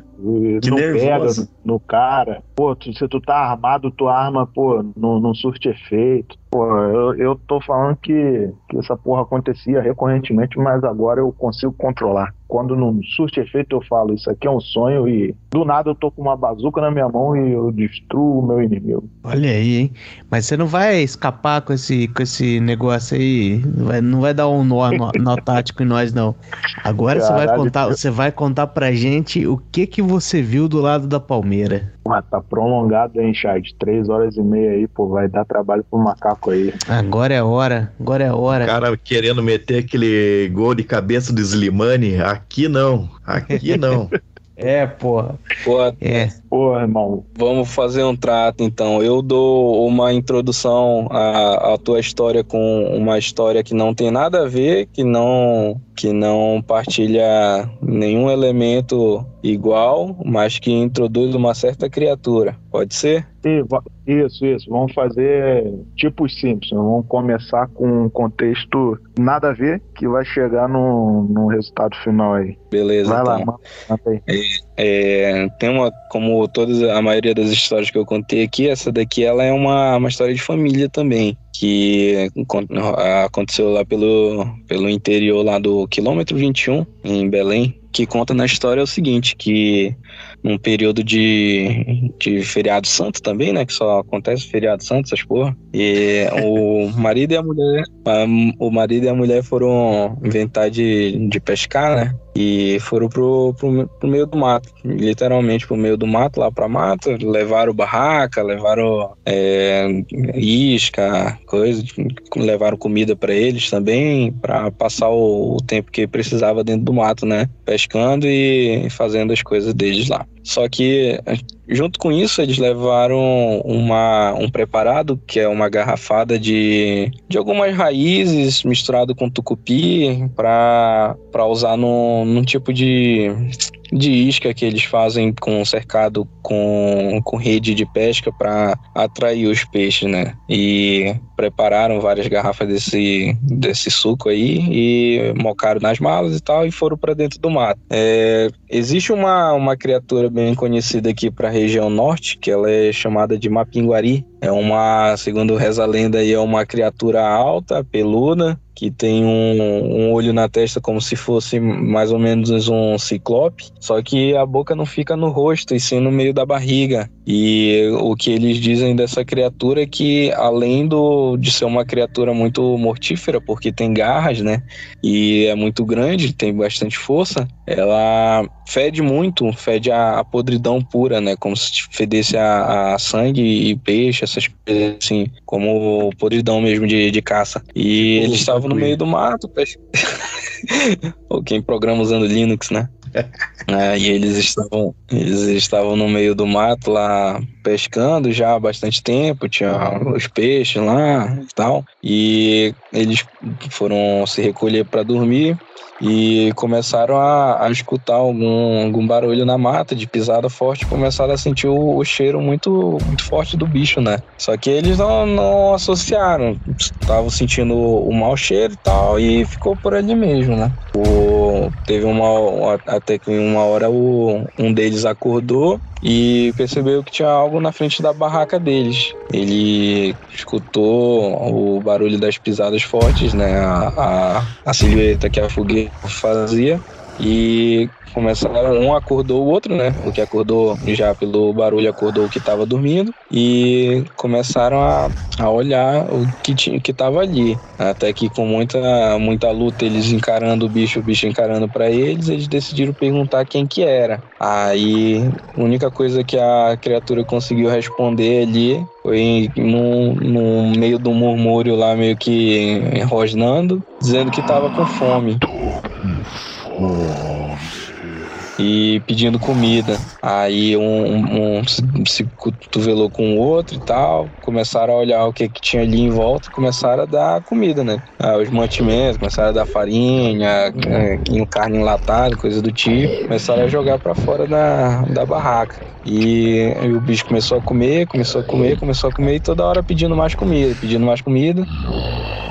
E toda hora eles dando. Aí teve uma hora que acabou a comida que eles tinham. E ele começou a pedir mais comida, falou, eu quero comida, me dá comida. E eles começaram a olhar e a única coisa que eles tinham dentro da barraca ainda com eles era o isopor com, com os peixes, né? Que eles tinham acabado de, de pescar naquele período ali. E eles começaram a jogar o peixe do jeito que tava para fora. Cru ainda, cheio de, de do, do bicho, intestino, essas coisas. E o monstro não tava nem aí, começou a, a comer, começou a comer. E eles alimentaram bastante o bicho, até teve uma hora que ele, que ele começou a falar que tava com sede. Quando ele falou que tava com sede, eles nervosos, que não sabia o que tinha lá pra dar para eles, eles começaram a dar o preparado da garrafada que eles usavam para pescar, das raízes fortes e, e, do tucupi misturado. Ele começou a tomar, começou a tomar e meio que foi ficando bêbado com a, com a força da raiz que tinha ali no, no negócio, né? Era meio venenoso, o tucupi antes de ser preparado ele não, não presta para ser consumido, porque ele tem uma química lá que deixa ele meio venenoso. Aí o bicho começou a, a tomar, pedir mais, pedir mais. E até que uma hora ele falou que ele estava com sono e queria dormir. Só que em vez de ir embora, ele se deitou do lado da barraca e começou a pedir um dos dois para dormir com ele, falando que queria companhia. Aí um olhou pra cara do outro, o marido e a mulher olhando um pra cara do outro. Talarico do caralho. É, aí, aí eles começaram a se cutucar. Não, não, tu vai, não, tu vai. O marido e a mulher, um cutucando do outro. Até que no final, a mulher, como sempre, bota no cabo e o marido saiu da barraca e foi se deitar com o bicho do lado de fora. Aí a mulher ficou dentro da barraca também, acordada, claro. E o cara ficou deitado com, com um bicho do lado de fora da barraca. E o bicho começou a dormir e começou a roncar, né? Roncar forte, roncar forte. Era só foi... uma. Era ninguém mais, ninguém menos que tá. Só que não. Aí o, bicho começou a, a, a, roncar e fazer um monte de barulho, começou a, a se, se, debater na, na barraca, dava para sentir através do tecido da barraca. E o, a mulher começou a escutar o marido gemendo bem baixinho e chamando pelo nome dela. E começou a ouvir ele, ele chamar o nome dela, chamar o nome dela, e ela perguntou o que que era. Aí, o que que é que tá acontecendo? E o cara falou para ela correr e pedir ajuda porque o bicho estava matando ele, estava enfiando as garras no, no, corpo dele. Aí ele falou, começou a, a, a gritar nesse período e o bicho estava dormindo, acordou, começou a, a, matar o cara, né? Começou a, a cortar mais do que já estava cortando com as garras e tudo mais. E a mulher saiu correndo, saiu correndo no, no meio do mato, não olhou nem para trás, só saiu do jeito que tava, sem nada na mão, sem lanterna, sem lamparina, sem porra nenhuma. Saiu correndo, saiu correndo, até que uma, uma hora ela, ela saiu numa clareira, uma clareira não, mas numa estradinha de terra batida, e olhando ao longe ela viu a luz de uma procissão, que era um feriado santo, então tinha uma procissão passando, carregando uma, uma imagem de Nossa Senhora e, e pessoal com lamparina na mão e coisa do tipo. Ela começou a gritar e pedir socorro, falando que o bicho estava matando o marido dela. O pessoal, quando chegou perto dela, se, se comoveu lá com, com o grito dela e o pedido de ajuda e vieram correndo atrás dela no sentido contrário para onde o bicho estava, né? Interiorzão, coisa do tipo. Então o pessoal, obviamente, estava armado. E antes de chegar, quando ele viram o, o, o bicho lá estraçalhando o cara, já começaram a dar tiro, coisa do tipo. Quem tava na frente já correu para ajudar o cara. E dizendo que, que foi aí que eles mataram a primeira mapinguaria aí né, nesse interior aí do quilômetro 21. Obviamente é uma história que fulano que conheceu fulano que conheceu fulano que era essa mulher, né? Mas é uma história que ficou e basicamente todo mundo lá do pedaço conhece. Eu não sei a geração de hoje em dia, né? Mas os mais antigos conhecem e, e contam isso se emocionando como se fosse a maior verdade do mundo. Né? E essa criatura aí ficou no cancioneiro popular aí da, da galera e tem quem diga que quando sente um cheiro forte assim no meio da, da mata assim de coisa podre, pode correr porque é o bicho que tá vindo. E não tem como ganhar dele então, porque ele você dá comida ele não chega, aí você dá a bebida ele não chega, você vai dar um aconcheguinho lá também, uma hora ele te enfia. Não tem, não tem o que fazer, né? Dá uma Justamente. fungada no cangote se fudeu. É, caralho. tem que chegar na conchinha por trás. O cara foi deitar na conchinha por frente. Nada, porque um bicho desse aí, se ele faz conchinha, o bumbum dele é guloso também. É. Vai te engolir.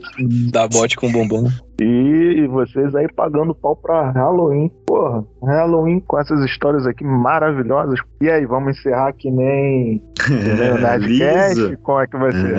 Não, de forma alguma, de forma alguma, rapaz. Não vai fugir aqui não, seu covarde. Mande pra nós a sua história aí. O profeta já azeitou. Ai, caralho. Então, supostamente, supostamente, um, uma equipe de operações especiais de uma determinada força aí estava fazendo uma operação na, região amazônica aí, né? Então, como pô, operar na selva é complicado, né, cara? E o pessoal aí, eles estavam na no primeiro dia da primeira pernada. Uma pernada de 20 quilômetros até o objetivo, tá? Era um exercício, era um exercício de selva e era uma equipe composta ali por 12 a 13 elementos, tá? Eram duas, duas equipes dessa, dessa determinada equipe de operações especiais aí. Uma equipe é composta por seis elementos, então tinha 12 elementos ali mais um, mais um comandante supostamente. Então, é, sempre que você vai operar na selva é, é muito difícil, né, cara? É, é, é, complicado. Apesar de das equipes de operações especiais elas terem é, acesso a determinada tecnologia, inclusive para visão noturna, os equipamentos nem sempre eles vão, vão suprir a necessidade da equipe. Então, deslocamento em, em área de selva, de selva fechada, geralmente ele não é feito durante o período noturno, porque devido à, copa das árvores serem muito fechadas, né, não tem acesso, mesmo que a noite seja enluarada, o acesso à luz é, ele fica muito reduzido e até mesmo o, o recurso de infravermelho do equipamento não consegue produzir né, a luz artificial suficiente para proporcionar a visão né, noturna. Porque o que acontece? O equipamento de visão noturna ele funciona de que maneira? Ele capta a luz que tem no ambiente e intensifica essa luz. Então, pô, você está numa noite que tem um luar um mínimo de luz ali, esse equipamento ele vai captar essa luz e vai intensificar ela e, pro, e vai projetar as imagens da, daquela área, seja em fósforo branco ou, ou, ou em outro em outro material. E tem o recurso do, do IR, que é para o caso de não haver muita luz no, no ambiente. Aí o, o infrared ele vai, vai ajudar a intensificar essa pouquíssima luz que há. Então nessa situação, essa equipe ela não, não deslocaria à noite. Eram dois dias de pernada, 10 quilômetros dentro da selva por dia. Tá? E à noite esse pessoal é, parava para fazer reposição de líquidos, suprimentos e tal. Esse parar, ele é com todo um aparato de segurança, tá? Vai rolar ali um serviço, um quartos de serviço, cada elemento ali com, com seu armamento e seu equipamento específico para aquele serviço. Para a região de selva, é sempre bom você conduzir uma, uma shotgun, uma 12, porque é, devido ao espaçamento das árvores e, e em selva fechada as árvores, a bitola das árvores serem muito, muito grossas, é de, é de bom tom que você tenha uma arma que ela espalhe o tiro, né? Espalhe o chumbo, porque é uma arma de, de tiro direto um projeto direto, ela vai bater numa árvore e vai, vai, vai ser parada. Então, até mesmo para segurança contra animais, como a onça, que é o mais perigoso dentro da selva, é ideal você ter uma shotgun para você dar esse tiro aí, que vai expelir diversos chumbos em diversas direções e vai afastar o animal. Tá? Então, essa equipe ele tinha dois elementos e a devido às circunstâncias do exercício, ficou 50-50.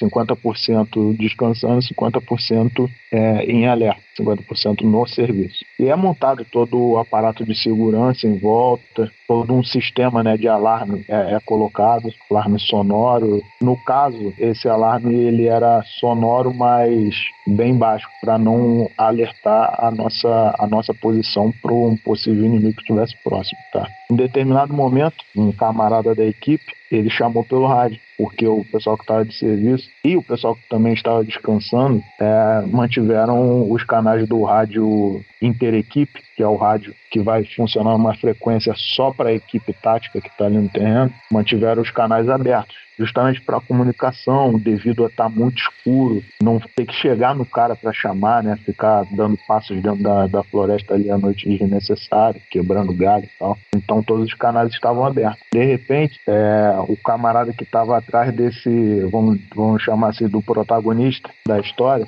camarada que estava às 6 horas do protagonista, ele deu um alerta. Ele falou, puta que pariu, que porra é essa? Uma parada assim que, pô, imediatamente, primeiro quem tava de serviço ali já direcionou para lá, para onde, onde esse camarada tava. Dava para reconhecer pela voz e tal. O protagonista estava a, a 12 horas, virou para 6 horas com o equipamento de, de visão térmica dele. E foi ali que ele pôde ver ali uma distância mais ou menos de, de uns 10 metros da, da equipe, né? Ah tá, tem um ponto, tem um ponto importante. Ah, tava esquecendo disso. Quando você está na selva, a, a, selva não quer que você esteja lá, né? Então ela te repele. De que maneira?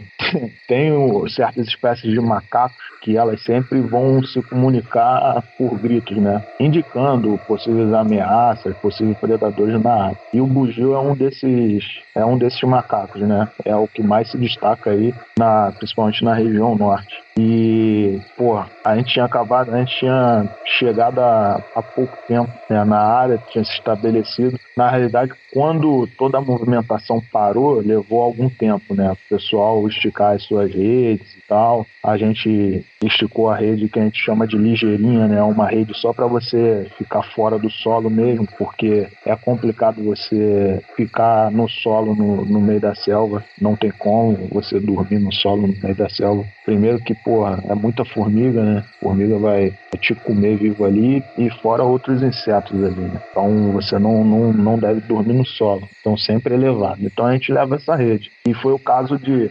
50% descansando, 50% de, de serviço. Dava tempo de esticar a rede até o alvorecer, até ter a luz do sol para a gente poder deslocar. Até a montagem de, de todo esse aparato, os bugios estavam alertando ali nossa presença, né? E, pô, a tendência é ficarem assim a noite toda, porque eles percebem a, a movimentação no, no solo, pô, eles percebem muito, né? Eles parecem ter uma, uma audição muito, muito aguçada. E era aquilo ali, aquela, aquela gritaria, são sons que, pô, demoníacos, né? Cara, é, assim, é indescritível, porque o que, o que você vê aí no, no YouTube ou no Globo Repórter a respeito do bugio, aquele som que passa, parece que a TV não consegue replicar é, direito, né? Não consegue transmitir direito o som que o bicho faz, mas é aterrorizante. É aterrorizante. Só que antes do antes desse camarada dar o alerta, chamar a atenção da, dos outros elementos da equipe de serviço, a, aconteceu o, o, o que foi o mais estranho.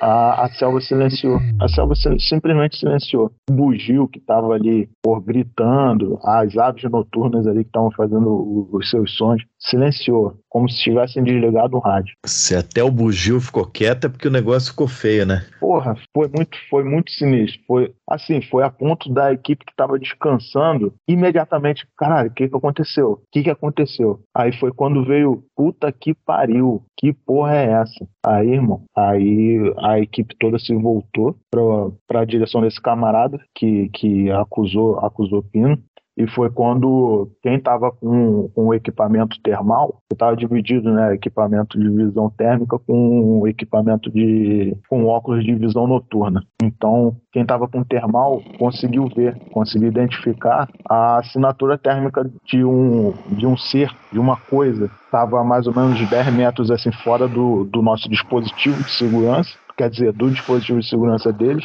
é, pendurado numa palmeira e olhando, olhando para a equipe. E nisso a selva silenciada. Silenciada. Pô, de, de, aí é aquilo que eu tinha falado no, em, em, uma parte do episódio aí, né? É TAI, né? Tática de, de ações imediatas. Era um, um, um ser cerca de 1,70m de altura, com uma assinatura térmica muito, muito forte, porque com, com o termal você conseguia ver é, o corpo praticamente todo vermelho, todo vermelho. E, pô, quando você tirava o equipamento de, de visão, você via o, os olhos muito vermelhos, muito vermelhos. Assim. E foi a TAI que a gente adotou foi, porra, vamos acabar com isso. Então a equipe abriu o dispositivo em linha e abriu fogo. Né? Primeiro com os elementos que estavam com, com as shotguns ali e, e foi fogo, fogo, fogo liberado, cara. E, cara, aquele verdadeiro inferno e, e as aves noturnas voando e,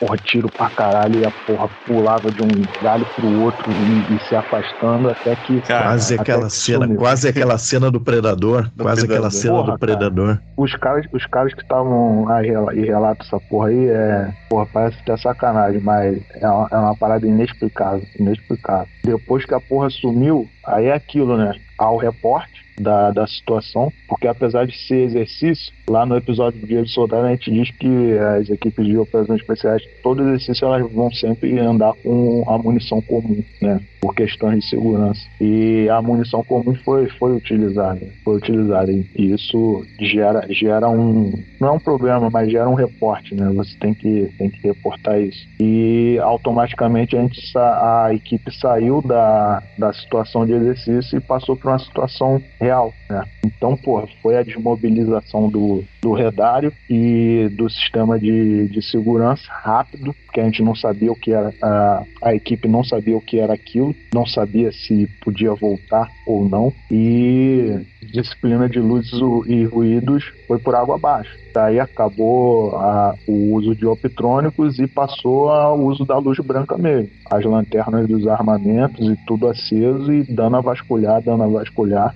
Interessante é que essa árvore, né, que essa criatura tava, é uma palmeira conhecida como Marajó. E, porra, o, o profeta ele pode, pode confirmar isso aí. Porra, o tronco do, o caule do Marajó, ele é tomado de espinhos. E quanto mais velha essa palmeira, maiores são os espinhos que vão pelo tronco dessa palmeira aí, né? É uma espécie de, de defesa para ela, né? Porque, pô, toda palmeira tem, tem palmito e algumas aí, com a evolução, é, adquiriram essa, essa forma de, de, de defesa, né? Contra, contra predadores. E o- a criatura tava nessa palmeira como se estivesse em um, em um poste liso, sacou? Tem como você tocar naquilo ali sem, sem se machucar. E, porra, com a luz branca ali, a gente pôde verificar que, que ele tava ali num, num- numa palmeira de Marajó, próximo da gente, observando a equipe. E toda a vida que tava em volta, ela, ela simplesmente simplesmente silenciou. Simplesmente silenciou. Depois da gente desmobilizar todo, todo o nosso ponto de,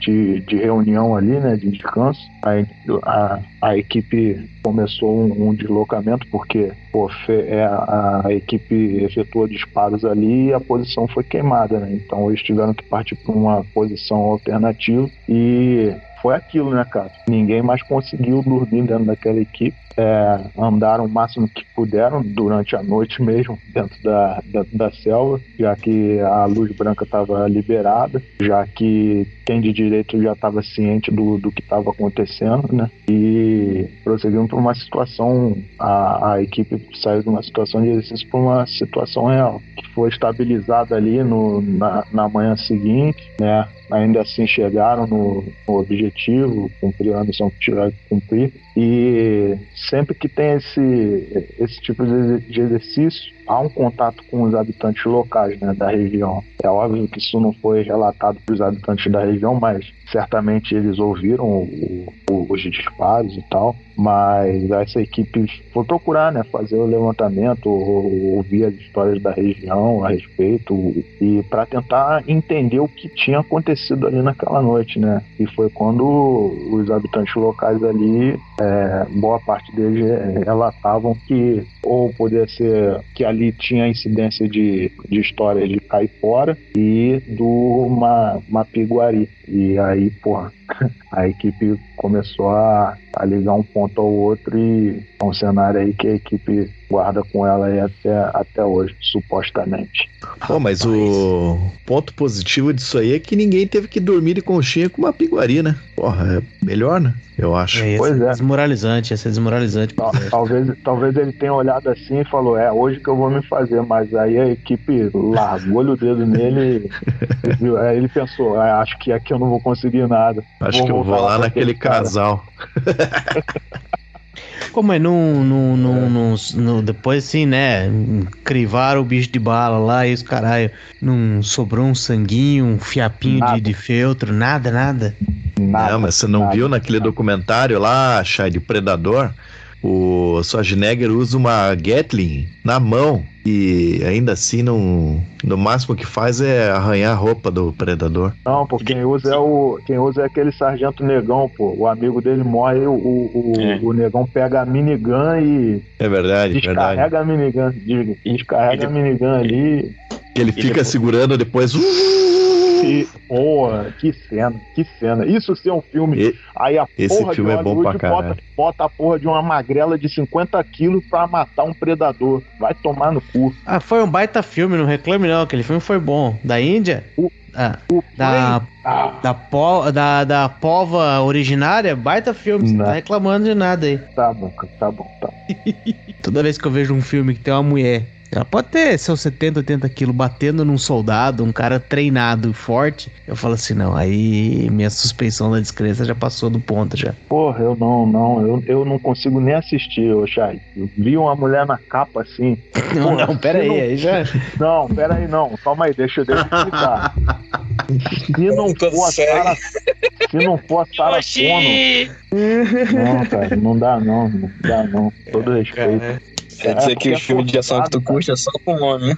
É porque é forçado, ô, profeta. Se não fosse tão forçado, irmão, se não pegassem clássicos e, e destruíssem, pô, cria, cara. Pô, cria uma mulher aí lutando contra um bando de travesti, pô. A mulher, não, tô puta porque tem um monte de travesti jogando vôlei aqui e botando pra fuder, tomando meu espaço. Bota a mulher pra arrebentar o, uma gangue de travesti aí que, porra, eu vou vibrar. Agora, é. porra, matar o predador, irmão, uma índia de, de 50 quilos que, é, que era coletora, que era mas ela não sai no, mas ela não sai no braço com o predador, ela sai porra, nas armadilhas. Mas, mas, é que tá, irmão. Mas é que tá é. o irmão dela, o irmão dela dá um couro no, dá um couro no Mas aí, aí que tá, aí é? que tá. É o... o Schwarzenegger não saiu no soco com o predador, nem aguentaria.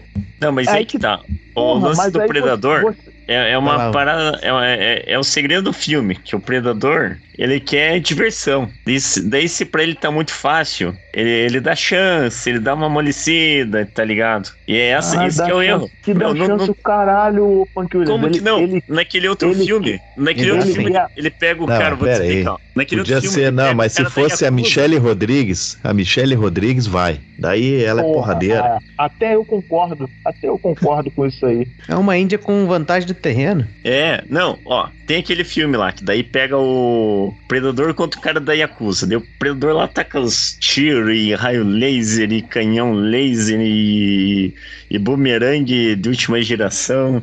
Ele pega, não, vou, vou jogar tudo fora aqui, tirar o, tirar o sutiã aqui, jogar no chão e vou lutar espada com, isso com é o cara da Yakuza, que luta espada isso desde se, criança. Isso se chama honra, Willis. Isso se chama honra. Isso é honra. Ele é, ele é um caçador, mas é honrado ainda. É honrado. Porque ele gosta da diversão, ele dá chance. Essa que é a parada para deixar o filme interessante. É, e é isso que ele faz com a guria. Só que quando isso. ele vê, ele perdeu a mão. Ele vacila demais, rateou demais. É, é o Vanderlei, é não, é o Anderson Silva.